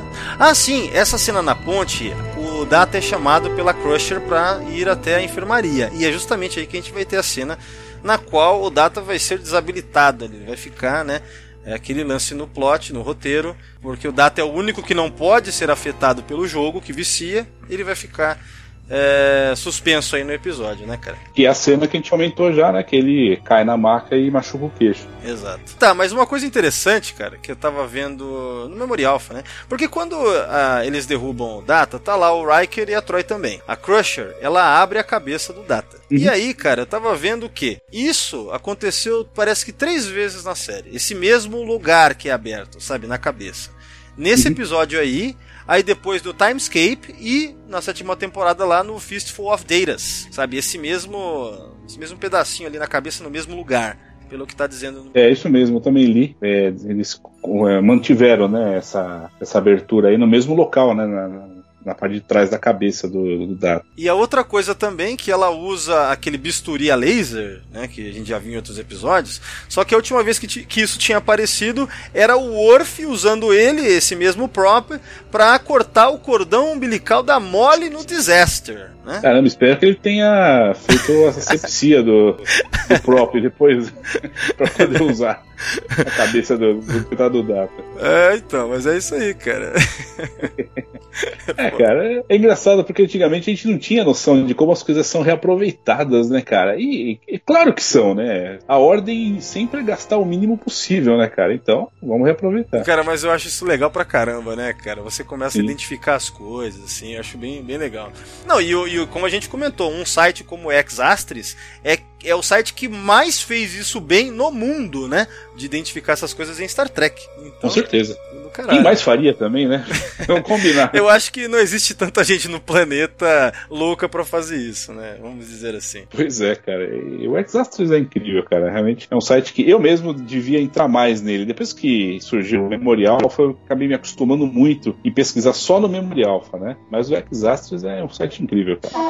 Quando acaba esse ato e começa o outro, a gente tem a Enterprise em dobra, certo? Você viu uma curiosidade sobre isso lá, bem interessante no Exastros, inclusive? Eu dei uma olhada, mas mas acho que eu não lembro, cara. Falei. Olha só, esse flyby aí, que na verdade tá em dobra e tal, é, parece que eles não encontraram essa cena específica para usar no remaster, porque o remaster é um trabalho em que eles pegam, é, por exemplo, cena de nave, eles vão pegar a mesma, sabe, o mesmo efeito ótico e remontar e, da mesma maneira para ficar igual o máximo que der. É assim que eles fizeram. Eles não recriaram as naves digitalmente, nada disso. Só que uhum. em casos específicos, como esse aqui, que eles não encontraram a cena original, pelo que consta lá, é uma reconstrução digital da Enterprise D aqui. Nessa... Olha, Valdomiro, você falando isso, eu já peguei o episódio para dar uma olhada aqui, e isso acontece aos 15 minutos e 58. E é interessante, cara, porque agora que você falou, eu tô ligando uma coisa na outra. Quando eu reassisti ele pra, pra de gravar o podcast, eu notei que nessa cena a, a Enterprise parece um pouco borrada, cara. O dito defletor parece um pouco borrado. Você notou isso também? Eu notei. Depois, também, só depois de, de saber da informação, eu também notei isso. Normalmente, quando você tem esse flyby em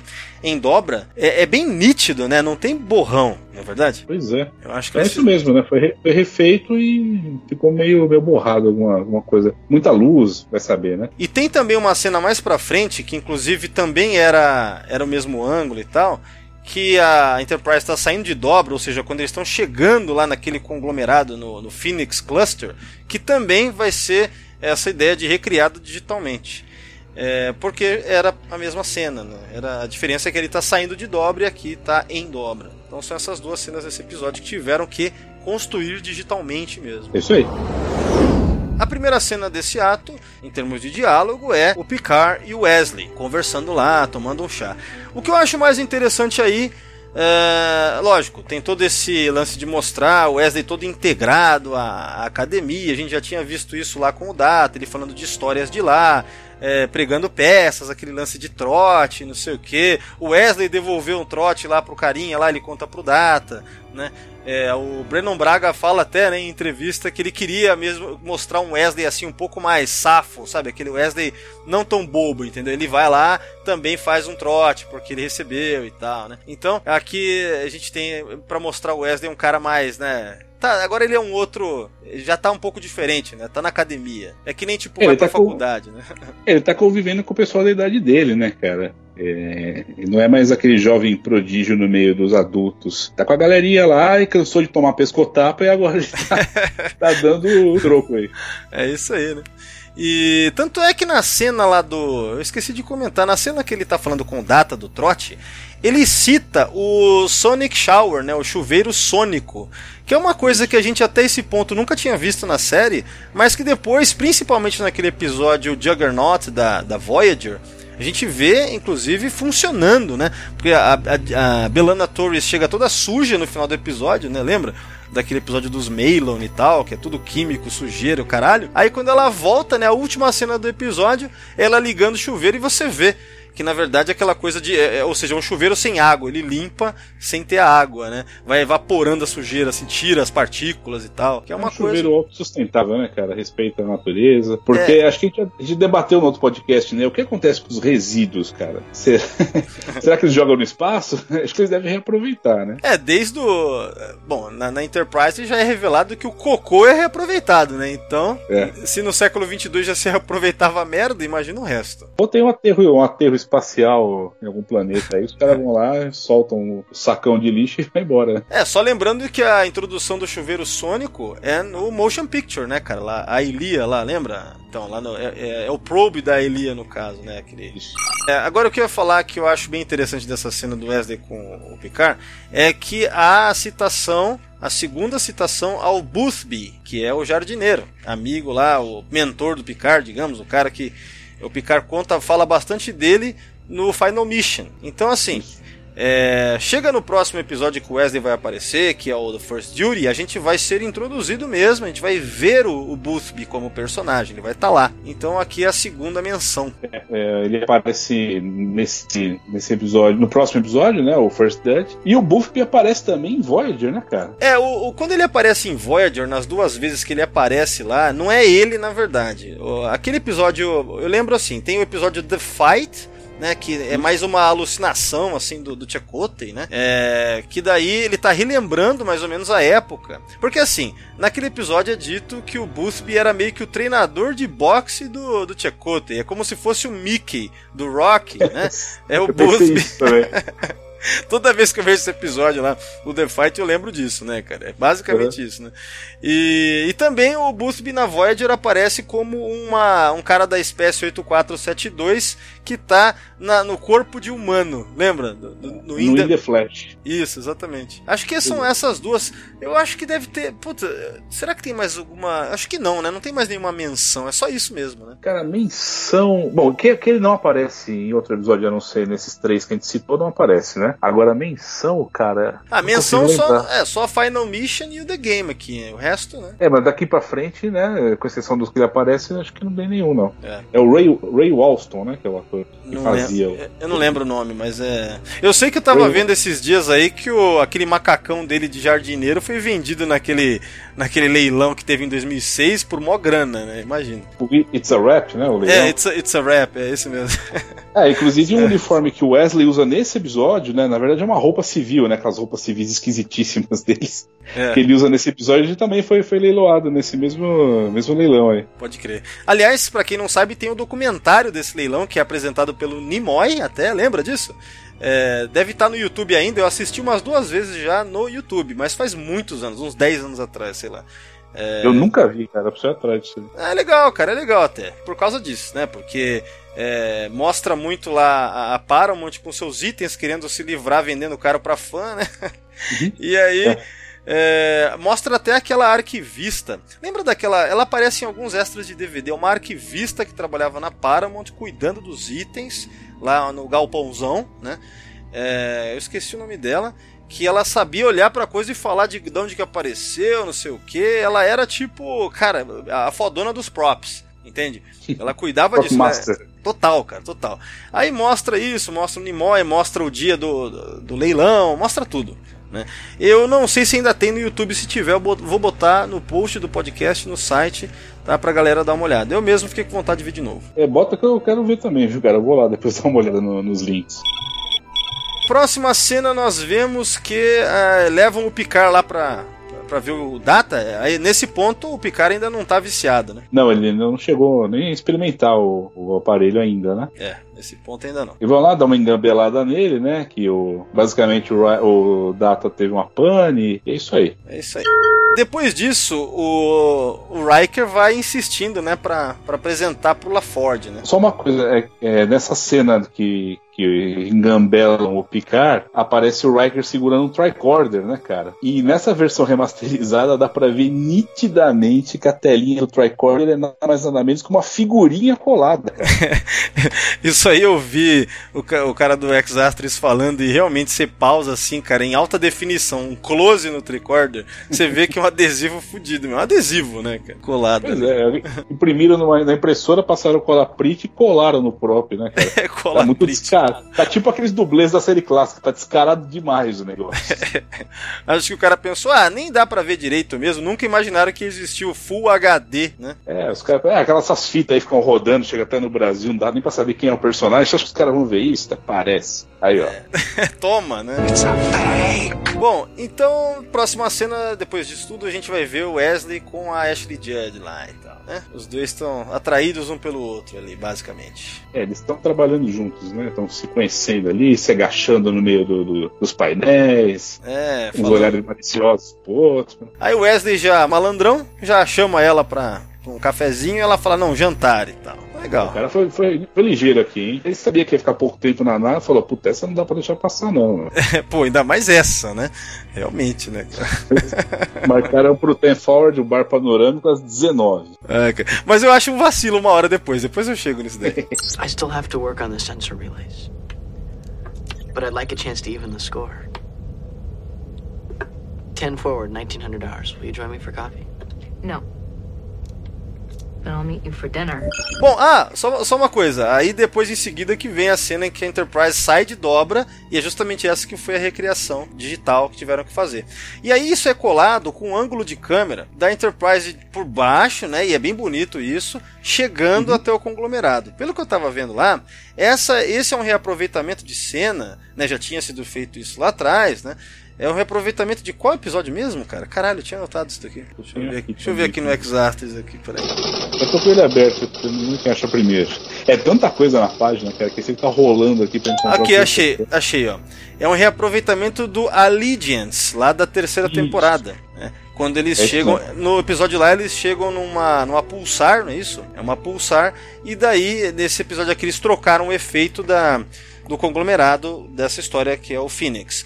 E pelo que eu tava vendo, cara, eu assisti o vídeo de comparação de remaster com o original, pô, eles deram uma boa melhorada também nesse, mais uma vez, aquela fidelidade né? Só que deram aquela melhorada, sabe? Muito foda. Tudo é, porque antes mas... era. Parecia tipo um, um, um, sei lá, um flash, assim, né, cara? Não tinha muita definição. Era uma luz, uma luz gorda no meio do espaço. Esse era o. Agora não, agora você vê várias, não, mas... várias estrelinhas, né? É, não, mas já, já tinha algumas estrelas também, isso que é legal. Tinha algumas, mas não assim com essa definição e. Sabe, tá muito legal, cara. Bem foda mesmo. A, a Crusher, né, tá tá lá no quarto dela. Parece que tá gozando, né, com o jogo, né, cara? Foda isso. Pois é, né, cara? Esse episódio tem várias cenas, como eu já disse antes, com uma cara de soft porn desgraçada. Ela tá com um close bem na, bem na cara dela, né? Uma cara de atriz pornô, né, cara? Não, o foda. o foda pequenos orgasmos. É, então, o foda é que o Wesley chega, até parece que, sei lá, o Wesley pegou ela se masturbando, assim, pela expressão que ela faz, né, cara? Cara, e essa. Você sabe que a, a, a Gates McFadden usa peruca né, praticamente a série toda, né? Esse é o cabelo dela, cara. E então, fala, esse... fala, fala, isso daí mesmo, cara. Eu tava comentando em off esses dias com o Fernando lá da Nova Frota, ele tomou um choque. Eu falei pra ele, não, quem me disse foi o Penteriche aí que pesquisou perucas aí, não sei como é que foi o negócio. É Star Trek Wigs, né, cara? Mas aí vai aparecer só o Shatner também, né, se entrar no site desse. Mas, na verdade, é, ela usa uma peruca, cara. Assim como a Troy, por exemplo, usa uma lente de contato preta, né, porque os betazoides têm a pupila, o olho, o olho todo, todo preto, e é uma coisa bem discreta. Muita gente nem sabe que a Marina Search não tem, né, o, o olho daquela cor. É a mesma coisa com a Gates aqui, cara. Ela usa, você pode ver como o cabelo dela muda até mesmo durante a temporada. Às vezes tá mais comprido, às vezes ele tá até mais curto alguns episódios depois. E nesse, nessa fase da temporada especificamente, ela tá com uma pirucona, cabelão volumoso que eu, eu que sou um cara que sou fã da Doutora Crush, eu acho ela muito bonita. Nesse episódio aqui, achei que exageraram um pouco, cara. O cabelo dela não tá muito legal, não. Agora eu sou analista de cabelo. Olha aí, ó. É o momento hairstyle aí. Já, já teve, um, uma, teve um podcast recente aí que teve um momento hairstyle, tá tendo de novo, né? E já que a gente entrou no momento hairstyle, eu, eu lembrei que também vendo, pesquisando tudo para esse podcast, não sei porquê, encontrei a informação, não sei, clicando aqui e ali, de que a Troy no Insurrection e no Nemesis, pelo menos, é total peruca, cara. Sabia disso?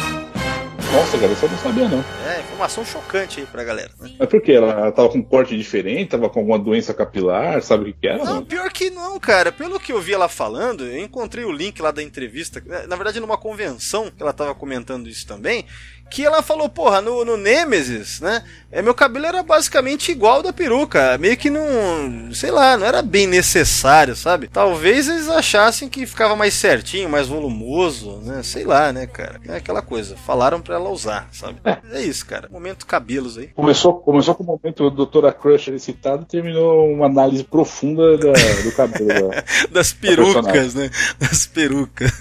Pois é. que merda, né, cara? Mas, mas é isso. Então, a, a Crusher ela ficou lá insistindo pra jogar. Ah, você tem que jogar, tá? Não sei o que, né? Aí, em seguida, é, a gente vai lá pra cena do Wesley com a Leffler. E, no, como uma, os dois estão como civis, né? Lá no Ten Forward. E aí começa esse. Aliás, então, por que o Wesley tá com a, o comunicador e a menina não tá, cara? Será que ah, leva só o seu aí que se tocar, você atende passa pra mim? Deve ser é, isso. deve ser isso, hein, cara. Ó, você tá levando o seu? Ah, então não preciso levar o meu, beleza. Ah, de repente. É que nem quando você sai com a sua namorada, com a sua esposa, fala, ah, você vai levar o celular? Não vou nem levar o meu, então deixa quieto. é tipo isso, né? Puta, mas, cara, ela tá gatinha, né, nesse visual. Tá. Falei. É, embora, embora, como sempre, as roupas civis sejam esquisitíssimas, né, cara? Mas é. National Judge caiu bem, cara. Não, tá, tá. 100%. Agora, já que a gente tá falando dela, cara, vale comentar que essa roupinha do Wesley aí eu achei bem merda, né, cara? Mas assim, ela é bem aquilo que você falou, né, que a gente comenta às vezes aí, aquela tradição que se tinha em Star Trek nesse período de que os personagens, quando estavam usando roupa civil, se vestiam como palhaços, né? E aí a gente vê que só falta o nariz vermelho mesmo no Wesley, porque puta que pariu, cara. E você vê que a moda do moletom pegou com tudo no século 24, né, cara? São as roupas, roupas folgadas, roupas macias, né? Então o Wesley tá com mais um, um dos seus incríveis agasalhos de moletom esquisitíssimos. Esse aqui tem umas ombreiras, sei lá, parece que ele joga no gol, só faltava um negócio protegendo também, pela cotovelo. Muito estranho essa roupa, cara. Agora é o seguinte, ó. Você vê que tem uma tripulante ali, tá toda chapadinha, bem drogada jogando, né? Uma, uma loira atrás. Aí o que acontece? Eu tinha feito aquelas anotações de sempre nesse sessão 31 de análise mesmo, que é pegar esses personagens de background que são recorrentes, né? O que acontece? Essa daí, ó, eu vou acabar falando de todos, mas como essa aparece bastante aqui, eu vou aproveitar e falar de, do resto também. É, o nome dessa personagem é a Chef Daniels. Ela apareceu uh, em quantos episódios? Não sei, não, não, esqueci de anotar aqui, mas em alguns. Mas enfim, nesse episódio vai ter vários, cara. Ó, tem o Tenente Darian Wallace, que ele apareceu em 66 episódios da nova geração e também no Generations. Nesse episódio aqui, no, no, no The Game, e, pelo que consta no Memory Alpha, porque eu não consegui identificá-lo assistindo, ele aparece viciado no jogo, andando pelo corredor no deck 36. Deve ser aquela cena lá que, enfim, que o Wesley sai no deck 36 com a enfermeira Ogawa lá viciadinha lá dentro do, do, do elevador, do turbo elevador, né? E também o, o, Wallace parece que ele cumprimenta o Wesley no corredor quando o Wesley tinha acabado de chegar à Enterprise D. É, porque realmente o Wesley passa por dois tripulantes e dá uma cumprimentadinha de cabeça, né? Então foi um deles. Cara, esse Darian Wallace ele apareceu em uma porrada de episódio mesmo, cara. É, cê, aliás, olha, olha que curiosidade, cara. Você sabe que o Darian Wallace, esse personagem, ele era interpretado, né? ou seja, o, o, o, extra que fazia ele é um cara chamado Guy Vaderman, acho que é esse que é o nome, Vaderman. E esse Guy Vaderman, ele era brother do Richard Arnold na época, sabia disso? Ele era brother? E no palco da Starcom tem um momento lá que o Arnold falou, cara, falou disso. Falou, ah, eu e o meu amigo é, Guy Vaderman tal, tá ligado? Ah. É, é sério mesmo. Ó que fita. Cara, vou... e, cara, você foi um dos caras que. Ah, tô ouvindo aqui o Guy Vardman. É, eu não sabia disso, não prestei atenção. Mas você foi um dos caras que mais conversou com o Richard na passagem dele pelo Brasil agora em agosto, né, cara? Você alugou o cara ali, tirou N dúvidas com o cara. Não, a, a, na próxima vez eu vou comentar sobre isso aí também. Sobre o Guy Vaderman aí, qual é que é. O cara veio pro Brasil, parece um maluco.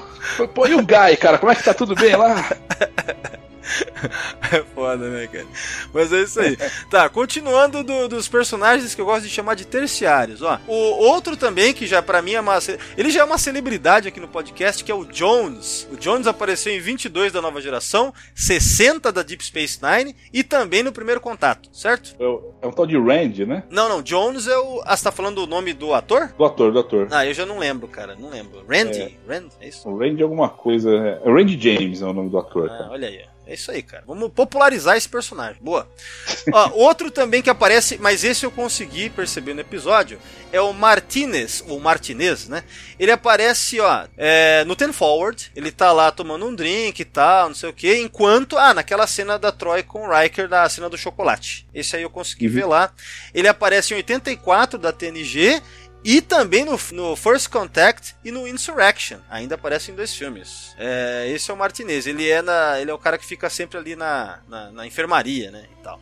Bom, é, outro também que aparece nesse episódio aqui, pelo que consta, o Nelson. Nelson, ele é um cara da, da engenharia, e daí parece que ele aparece aqui na cena, quer ver? Não- Acho que eu não anotei aqui em que cena que ele aparece, mas a questão é que ele apareceu em 57 episódios da nova geração, cara. 57. O cara apareceu mais que o Wesley, cara. Mais que o Wesley.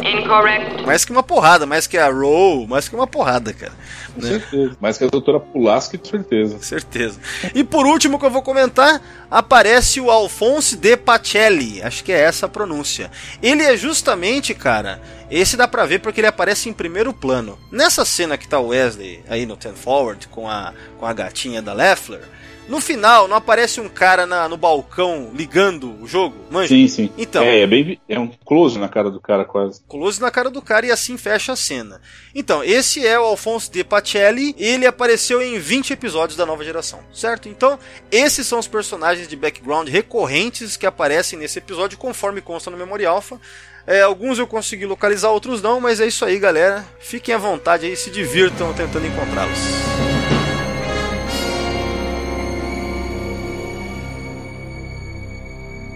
Então, ô, ô Penterich, aí que tá. Porra, tá com a gatinha aí no, no Ten Forward, aí o Wesley resolve fazer um trabalho de ciência, em vez de falar, ah, vamos lá, sei lá, no meu quarto, ou sei lá, vamos fazer qualquer coisa, entendeu? Eu acho que ele. Ô, vamos trabalhar num projeto agora, vamos, pô. Vamos ligar os computadores, né, pra ver Cara, qual é que é é uma jogo. estratégia do cara. né? Não deu certo, mas é a estratégia dele. Inclusive não tem dado certo, né, pelo visto. mas ele continua insistindo. Agora, nessa cena aí, cara, você pode ver que também na remasterização, os gráficos, né, que aparece ali o cérebro, que eles começam a estudar o efeito do jogo no cérebro, também foram, foram refeitos, né? Estão bem mais bonitos. Eles acabam refazendo tudo, até melhorando. Eu vi a comparação dos vídeos lá. É, tá muito mais legal. Redesenhou, que nem esse cérebro que aparece, dá uma redesenhada, né? Fica mais nítido algumas coisas e tal. Então, é, deu uma. Me parece mesmo uma atenção especial aos Elcars e esses gráficos. É, o gráfico que aparecia na versão original, ele era reciclado de um outro episódio, né? É o Manager Troy, acho que, que era a mesma, o mesmo gráfico de cérebro que apareceu naquele episódio. Os caras aproveitaram nesse, nesse The Game. Agora não, né? Com a tecnologia aí conseguiram fazer algo exclusivo pro The Game. Peraí, então teria que ver depois na versão remasterizada do Homenagem a Troy se foi usado esse mesmo ou se tem um específico pra lá, porque lá ele tá analisando, acho que é o cérebro betazoide, né? É, É, assim, é o cérebro a- betazoide. Então talvez tenha essa diferença, porque o Okuda ele é muito detalhista, né? Ele provavelmente também não quis repetir pra ficar, né, para mudar um pouco assim, sei lá, né? Interessante. Então dá uma pesquisada nisso. Mas é o que diz no, no, no, no, no, no Exastris, não no Memorial. No Exastris exatamente isso. E originalmente foi reaproveitado o gráfico do episódio Troy. Certo. É, eu, eu tinha visto isso aí, verdade. Tá, próxima cena então com o Picard na, na sala do capitão. É, ao final dela, né, o, o Wesley reclamando com o capitão, reclamando não, mas falando sobre a questão do jogo, porque ele vê, é, ao final dessa pesquisa lá com a Leffler, é, a questão que fica mais claro que a coisa parece uma droga viciante, psicotrópica, né? Ele até fala isso com ela, sobre é, características de psicotrópicos. E aí ele vai contar isso pro capitão, acho legal o final da cena, cara. Né, o, o Picard tá viciado. É, dá pra desconfiar que alguma coisa tá errada com o Picard, né, cara? Ele não parece que vai tomar uma providência tão imediata com o que o Wesley tá dizendo pra ele. Pela, quando você assiste muito a nova geração, você acaba interpretando bem a cara do, do Patrick Stewart, né? Você vê que alguma coisa tá, vai acontecer aí. Tá sendo preparado alguma coisa. E é muito legal, eu gostei da forma como foi filmado ele puxando o jogo e colocando no rosto, cara. Achei interessante. É, foi legal. The game initiates a serotonin cascade in the frontal lobe of the brain. Now, I know that's nothing conclusive, but it could explain why everyone is so attracted to it. And at the same time, it stimulates the brain's reasoning center. I don't know what that's all about. I'll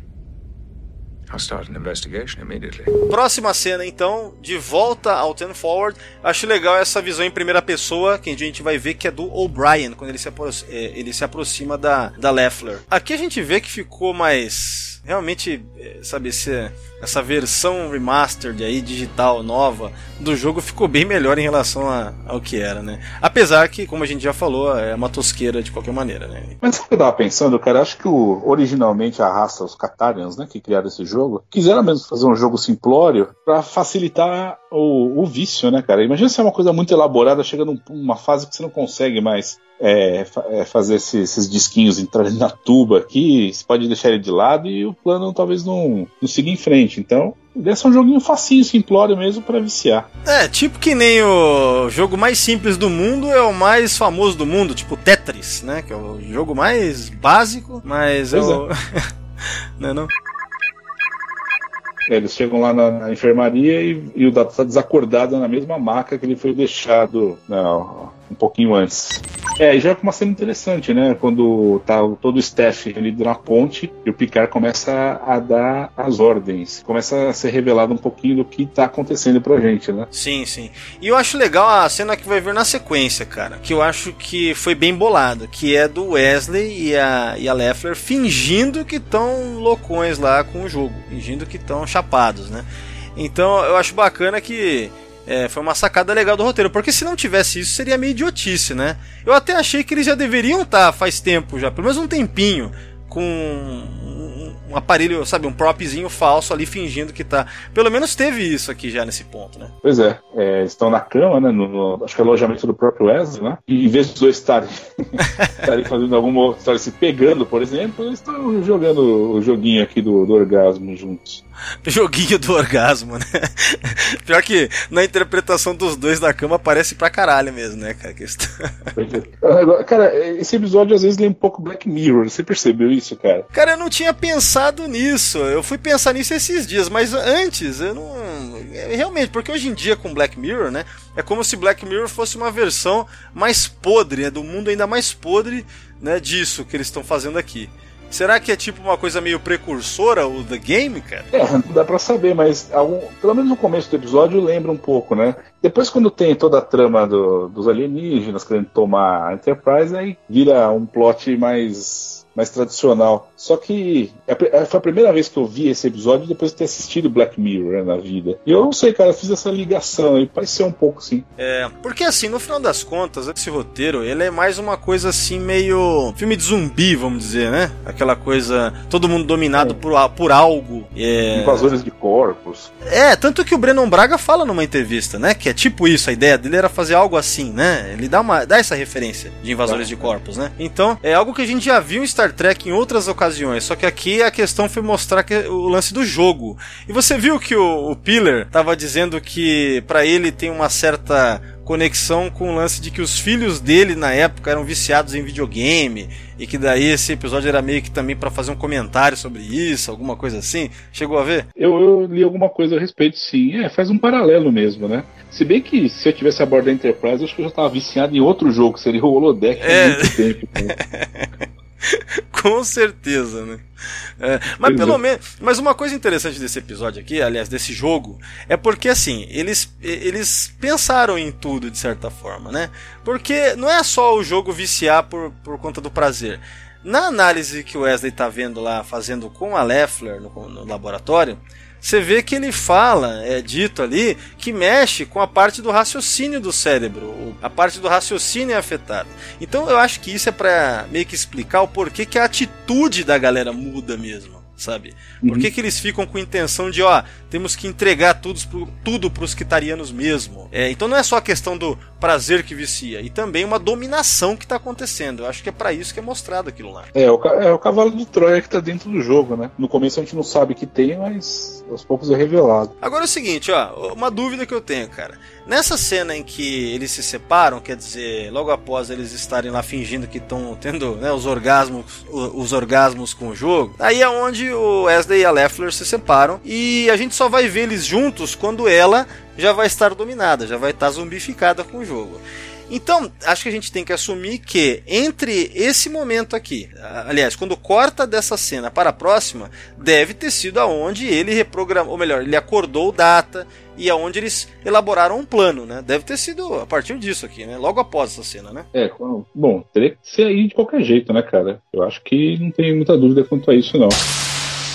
Tá, seguinte, agora tem uma coisa muito importante. Na sequência a gente vai ver essa nave dos Kitarianos, né? Que é a nave da Etana, dessa personagem. Uhum. E esse aí é um dos vários redresses que a gente vê na franquia. Você chegou a ver sobre essa nave, né? Vi essa rodada, hein? Essa aí é tipo carro usado, cara. cara. Essa daqui a gente viu pela primeira vez no episódio Raven da primeira temporada, só que ela tinha um domo, né? Uma bola que parece tipo um campo de força em cima e embaixo dela, meio rosa, né? Então, aí depois disso ela foi, foi feito um redress nela pro episódio Transfigurations, que aliás tem sessão 31 sobre o Transfigurations. Vou botar o link para o post desse podcast aí, pra galera ouvir de novo ou se quiser ouvir aí pela primeira vez. Mas enfim, depois do Transfigurations, todas as vezes que essa nave foi reutilizada, foi a mesma coisa. Né? Inclusive em Deep Space Nine, ela foi reaproveitada pra caramba aí, né? Eu até te mandei um link hoje aí, chegou a ver? Vi, tô com ele aqui, inclusive, tô com ele aberto aqui. No, ela é chamada, no Exastris, é legal que é assim, no Exastris, Ciência, quando eles citam em redress de nave, eles chamam a nave pelo primeiro nome que ela foi utilizada a primeira vez. Então ele chama ela de nave Tareliana, que é como foi no, no Haven, né, lá da, da Season 1. Então, essa nave tareliana apareceu então em três episódios de TNG, Haven Transfigurations is the Game, e depois em DS9 em Captive Pursuit e em Voyager em Jetrel. E aí, nunca mais tivemos, né? Mas é isso. É, ela foi. Na verdade, a única alteração mesmo foi tirar aqueles domos, né? Na, que aparece no, na primeira aparição dela em Raven. E depois ela tá muito parecida, cara, como nave Zalconiana, como nave Catariana, a nave dos caçadores, né? Em Deep Space, e depois Raccoonian, acho que é isso, é um Shuttle Raccoonian em Getrel. Outra coisa também, né, cara, quando entra, quando entra, mostra a ponte dessa nave, tá a Etana, você viu, né, que essa cadeira aí foi usada para nave romulana. Esse cenário, essa tela dela já foi usada em nave, depois foi usada em nave romulana também, né? Foi, foi tudo, é tudo reaproveitado, né, cara? parece que assim, a cadeira foi usada pela primeira vez, foi feita pro The Price como uma cadeira ferengue, daqueles dois ferengues, né? Não é isso? Acho é, que era isso. Eu, eu não lembro se em The Price aparece a, a Ferengi Marauder, a nave deles, ou se é um shuttle. Você lembra disso? Ah, deve. Putz, eu não vou lembrar, mas eu. Peraí, deixa eu pensar aqui. Eu acho que é a Marauder. Não, não, é um shuttle, né? É um eu shuttle, acho que é um shuttle. É, um shuttle. é, não, acho que sim, é um shuttle mesmo. Affirmative. Bom, a questão é que eu tô vendo aqui agora, justamente, foi feita essa cadeira pro, pro The Price, que aparece em duas até, né? É um pod. É um pod, é um pod, pod, é chamado de pod, isso mesmo. Aí depois a cadeira, olha só, aparece no Sins of the Father, como que é onde senta o Kempek, é o Kempek sentado aqui, não é? É o Kempek, é. Aí depois no Future Imperfect aparece o Hiker sentado nessa cadeira. Depois aí temos a Etana e ela vai ser reutilizada com Mulanos. Tá aqui, ó, no Face of the Enemy. É isso, cara. O View Screen também. É, cara, é muito legal.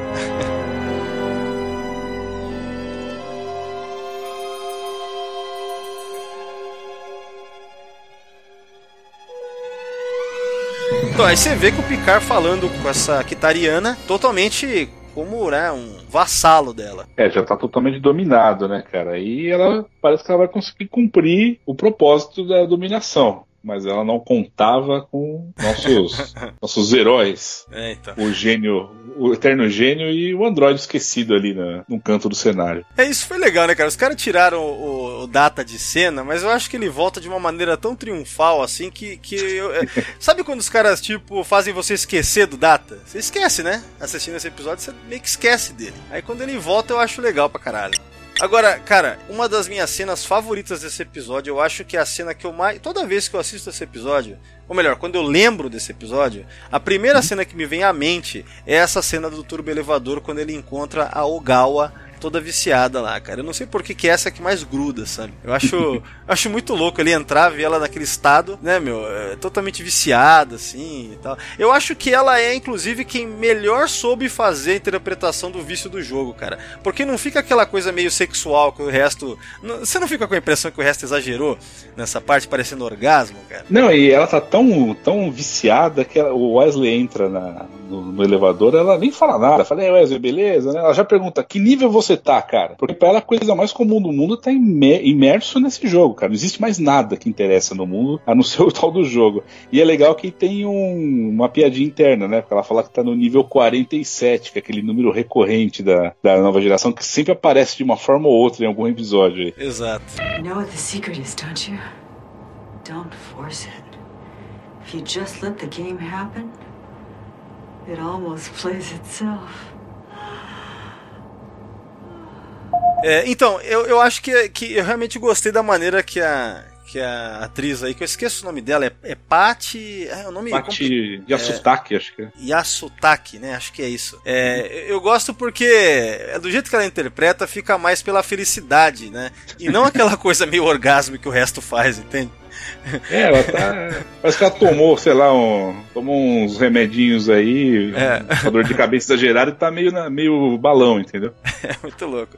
Eu acho que a cena dela resume o vício da nave inteira, cara. É a minha cena, uma das que, que eu considero, sei lá, uma das minhas favoritas do episódio é essa daqui mesmo, no elevador, né? E como um comentário meio fora, totalmente fora, mas é porque eu fiquei meio surpreso. Cara, é, eu não lembro se eu te mandei pelo WhatsApp, puta. Mas ela participou, essa atriz, ela fez uma ponta mais ou menos nessa época mesmo, naquele filme do Stallone que é um fracasso, que é Pare se não mamãe atira. Ela faz ah, uma sim. ponta lá, cara, que ela faz uma repórter. É coisa rápida. Você me mandou assim, cara. Foi, né? E daí, uhum. cara, eu, eu, assistindo o filme assim, pensando, ah, vou assistir alguma coisa diferente de Star Trek, fugir um pouco, aí quem, quem que vem na tela, né, cara? Então, eu vou deixar. Os, os ouvintes, os ouvintes nem imaginam, cara, mas a gente tá. Isso acontece sempre. A gente tá vendo alguma coisa, fala, puta, vou escrever pro Valdomiro. Olha, cara, né, esse filme tal apareceu. Aquela atriz lá que fez a, a tripulante classe 3 no fundo da cena, você acredita? Nossa! Mas é, é algo importante pra gente. Porra, com certeza, encontrar a enfermeira Ogawa num filme dos anos 90 do Stallone, cara, porra, vai falar se não é foda isso. É, então, com certeza. Mas é isso, eu vou ver se eu encontro aí o link disso, se tiver no YouTube, pra galera ver também. Uh, na próxima cena, então, é onde o Wesley vai lá falar com a Leffler. E, cara, eu achei muito legal aquele lance de mostrar ela. Né, é bem sutil, né? Nessa parte de direção foi legal. Né? Foi, é, é, Ele chega lá ela já tá imersa no jogo também. Oh, aliás, o, o, o Peterich, é nessa cena, quando mostra do ponto de vista dela, a câmera tá atrás do ombro dela, que a gente vê o prop lá do tricorder do Motion Picture. e tá co... incrível os caras acharem, né? O negócio tá colado no, no, Não, colado, pintado de outra cor, né? E é, e é o mesmo próprio que tem no, no, no site aqui, no X-Astros, tem a cena do Decker segurando o tricorder do lado do Vidir, né? E você vê que é exatamente a mesma coisa. Devia estar jogado em algum lugar lá, num, almoxarifado. Ah, puta, dá pra colar aqui e vai ficar mais da hora, né? foda. Aliás, a gente tá falando bastante da direção, né, cara? Vale ressaltar, né? O diretor que, trabalhou nesse episódio, né? O Corey Allen, que fez Encontro e Farpoint, cara. Fez também Home Soil da primeira temporada, Final Mission, o último episódio com Wesley antes desse, o The Game, e também dirigiu Journey's End, cara. Mais um episódio com Wesley. Caralho, cara, eu não sabia disso. Porra, é ótima informação. Interessante, né? Ele virou o diretor especialista em Wesley, então, é tipo isso. É, dos cinco episódios da nova geração que ele, ele dirigiu, bom, todos têm Wesley, né? Porque os dois primeiros são da primeira temporada, mas os outros três são episódios com o Wesley como convidado durante as temporadas. Ele trabalhou em Deep Space também. Fez o. que a gente, que a gente comentou, né? O Captive Pursuit, que a gente comentou sim, sim. em algum momento aqui do podcast. É, a gente falou sobre. Na verdade, não é que a gente comentou, é que aquele episódio em que reaparece a nave. É, tá, tá, é, Taleriana, né? Essa nave que foi é, redressed para virar a Zarconiana e depois a Kitariana, ela acaba virando do, dos caçadores que aparece no Captive Pursuit, né? Essa que é a conexão aí. É, e o cara dirigiu também esse episódio. Será que ele que lembrou da nave? Falou, puta, resgata aquela nave lá que o episódio meu tem que ter ela. Não tem, tem. Às vezes o cara, tipo, tem uma fissura, né? Eu gosto daquela nave lá, cara, então tem que ter ela, né? Talvez. É, senão ele, ele levou pra casa e ele traz, né? tá na casa. Ah, deixa eu vou levar a nave aí, beleza, beleza. Bom, além desse, ele fez o The Circle também, né? Aquele episódio do- dos Bajorianos Sim. no começo do segundo ano. Puta episódio. Outro episódio legal, Paradise. E The Maquis Parte 2, cara. Pô, Então, ele, ele pegou uns episódios bons aí na vida, hein, cara? Legal, velho. Legal mesmo. Dirigiu nove episódios de Star Trek na, na- na carreira dele, muitos com Wesley e muitos com a nave também. Não, e para pensar, ele, primeiro episódio que aparece o Wesley e o último ele trabalhou, cara. Olha, ele, ele que dirigiu, né? É, ele fez o Contra o Farmpoint e Journey's End. Voltando aqui, seguinte, então começa a correria, Wesley fugindo da galera, fugindo de todo mundo. Eu gosto disso, cara. Eu gostei da, da- dessa parte genial do Wesley no episódio. É como eu tinha dito lá no início, esse lance dele tá um passo à frente de certa forma, né? Essa coisa dele ser salvar a nave, eu, eu acho que foi bem feito nesse episódio, mais do que a gente via, por exemplo, lá na primeira temporada. Então aqui eu acho que é onde mostra bem ele, ele lidando com isso. Ele utilizou umas estratégias aí como o phaser, né, disparando num campo de força para enganar os sensores da ponte e mostrar que ele estava num lugar quando ele estava em outro, na verdade, né? E, e também tem o encontro dele no na intersecção dos tubos Jeffries, né, que ele que aliás é uma cena que, que eu revendo agora até, até fiquei surpreso, cara, que dá um, um certa sensação de, de susto. Porra, você vai abrir uma comporta ali, tudo espremido, sai o Worf de dentro, cara.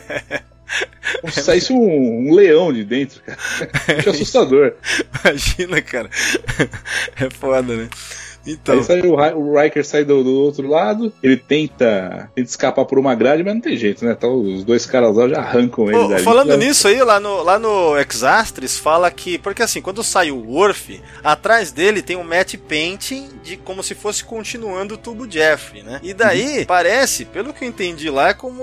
É tipo assim, é a primeira vez que colocam um matte painting pra mostrar um tubo Jeffrey, tipo, se estendendo, sabe? Parece que é isso. É isso mesmo, cara. Eu também li. E esse cenário foi usado no Disaster, né? O episódio anterior. Não, peraí. Ah, não, o cenário, não o matte painting, né? O cenário. Não, não, só o cenário dessa intersecção dos tubos, né? Onde ele fica preso aí. Estreou é lá, né? Foi pela- isso, né? Ele estreou no, no Disaster, é isso, né? Isso, estreou no Disaster, um episódio que é imediatamente anterior a esse. E também usaram aqui esse cenário. É curioso, né? Quinta temporada eles construíram cenários novos, tipo, refizeram parte da, de cenário ali da, da, da sala de transporte, né? Você vê que tem um certo investimento aí. Pois é.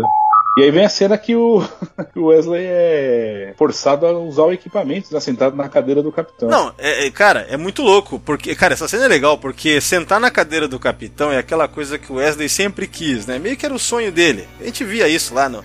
A gente já eh, teve até um episódio que ele sentou mesmo, né? Lembra? Na primeira temporada lá e tal. Mas, a, mas assim, não deixa de ser aquela coisa que a gente conhecia do Wesley sentar na cadeira do capitão. Mas é foda, né? Você vê toda a galera, o senior staff, né? Os personagens da série mesmo, botando um negócio pra deixar ele drogado, né?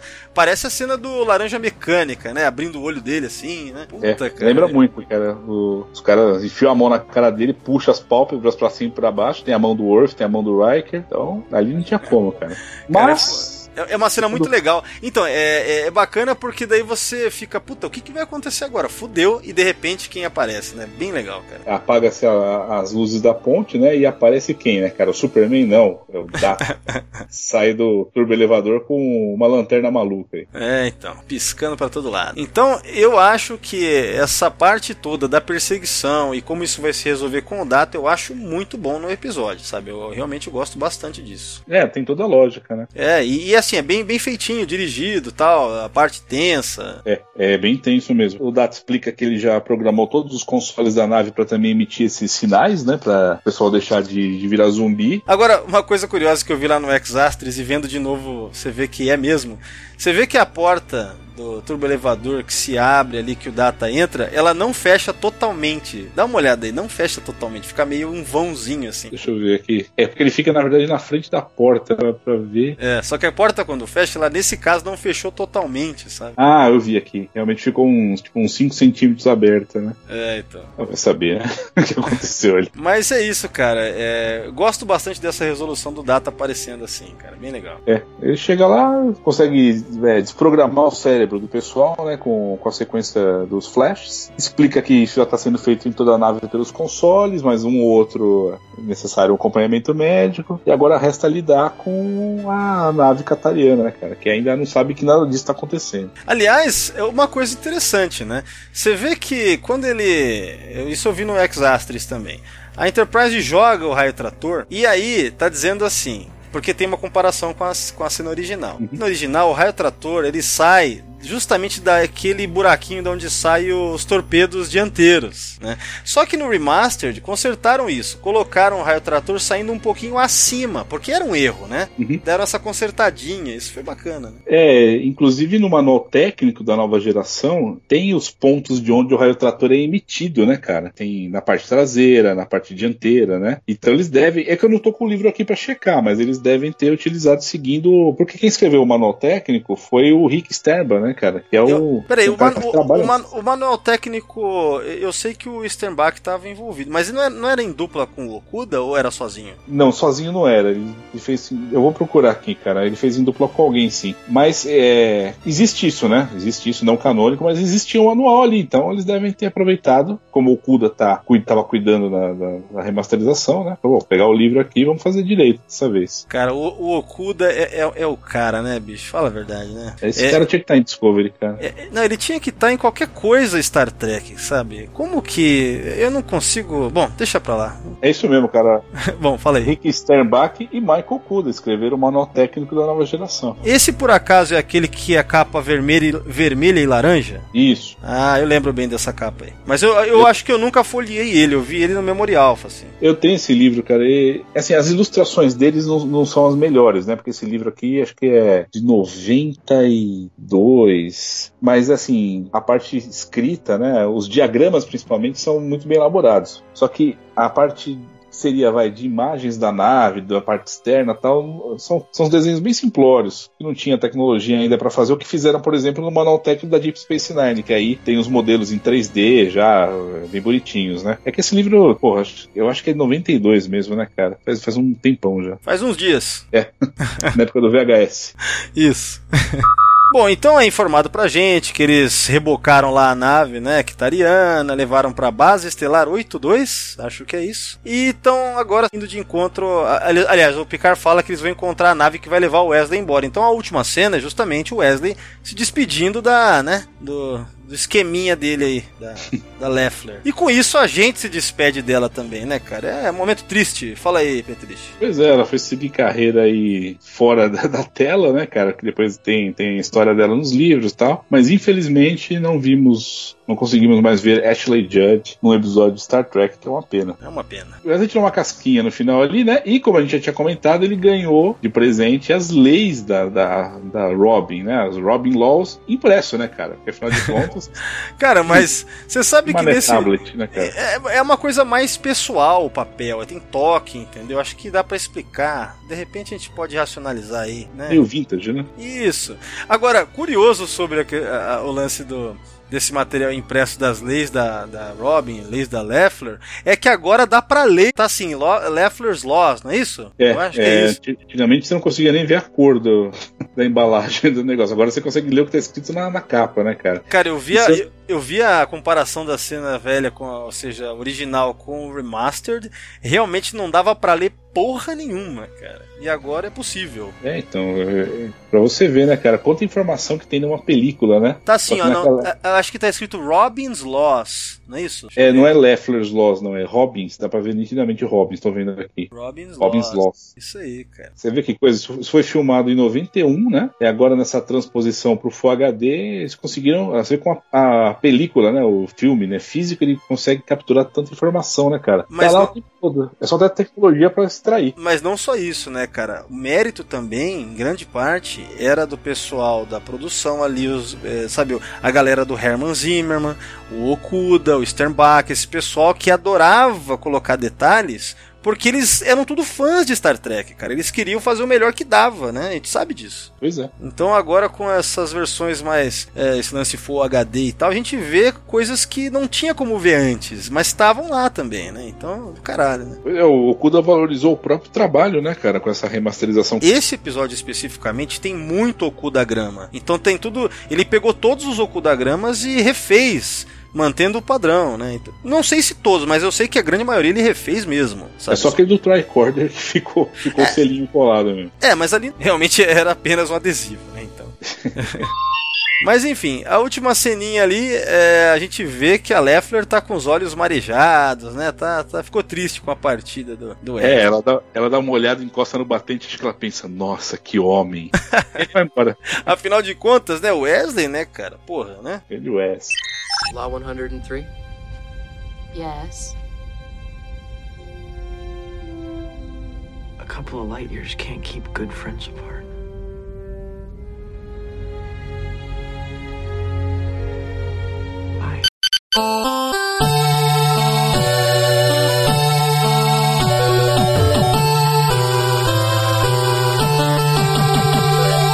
Episódio chegando ao fim, vamos então para considerações finais. Vamos lá, cara. Sobre o episódio The Game, o que, que você diria ao final, considerando tudo? Cara, continuo com a mesma opinião, cara. Gostei do episódio, sim. É, não é um episódio que você fala, puta, tem furo aqui, tem problema ali.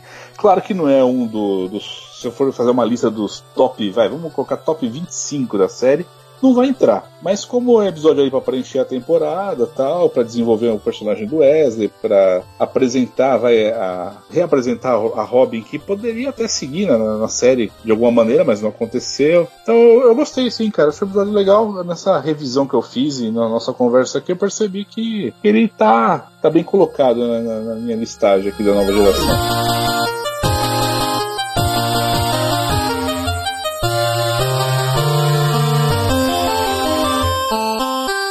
Considerações finais. É isso. Basicamente é o que eu tinha dito no começo também. Eu gosto do episódio. Não é um episódio mega especial, não é nada disso.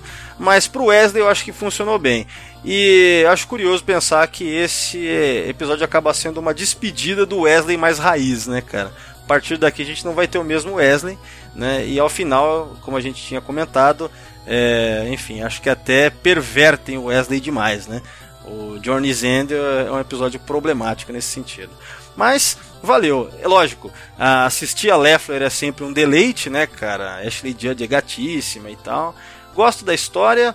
É, tem esses lances meio, né, cara, que eu acho que não funcionam muito bem, que é meio breguinha, né? As leis da, da Robin, né? A cena lá da Troy, lá do, do chocolate, sei lá, tem umas coisinhas assim. Mas vale, cara. Acho que é uma boa diversão, uma boa hora, assim, né, de Star Trek, mais ou menos. Acho que é tipo isso.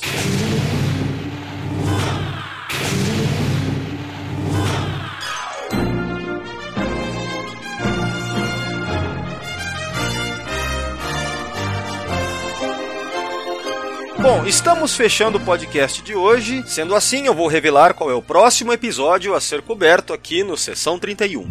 O próximo Sessão 31 será sobre Virtuoso, de Voyager. Penteriche, vou me despedir de você agora. Vamos lá, cara, fique à vontade, dê os seus recados. Um grande abraço e até a Valeu, próxima. Valdomiro. Primeira vez que eu participo do verdadeiro Sessão 31, né? Não, tô brincando, o Intercom e o Disco também fazem parte do Sessão 31, mas foi legal, cara. Não tinha participado desse que a gente analisa o episódio em tantas minúcias. O recado que eu deixo é que vocês aí que estão ouvindo acessem o Trek Brasilis, né, cara? Tem o, o endereço na internet trekbrasilis.org, nas redes sociais é só procurar por Trek Brasilis e temos nosso canal no YouTube, que também pode ser encontrado como Trek Brasilis. Lá tem o nossa live semanal, né, o TB ao vivo, falando de um tema específico e das notícias de jornada da semana. Tem análise de episódios da série clássica com Salvador Nogueira, às vezes tem um material de unboxing de algum produto também. Então é isso, cara. Meu recado é acesse o Trek Brasilis. Então, pessoal, agora os meus recadinhos rápidos, tá? Redes sociais, Sessão 31, vão lá, Facebook, Instagram, Google+, Twitter. No Twitter é o arroba secal31. É, acessem o site, tá? Deem page views, vão lá. E também o Sessão 31 tem um grupo do Telegram. O link para ele vai estar no post do podcast no site. Valeu, galera. Bom, eu agradeço a todos que estão ouvindo aí e Kapla!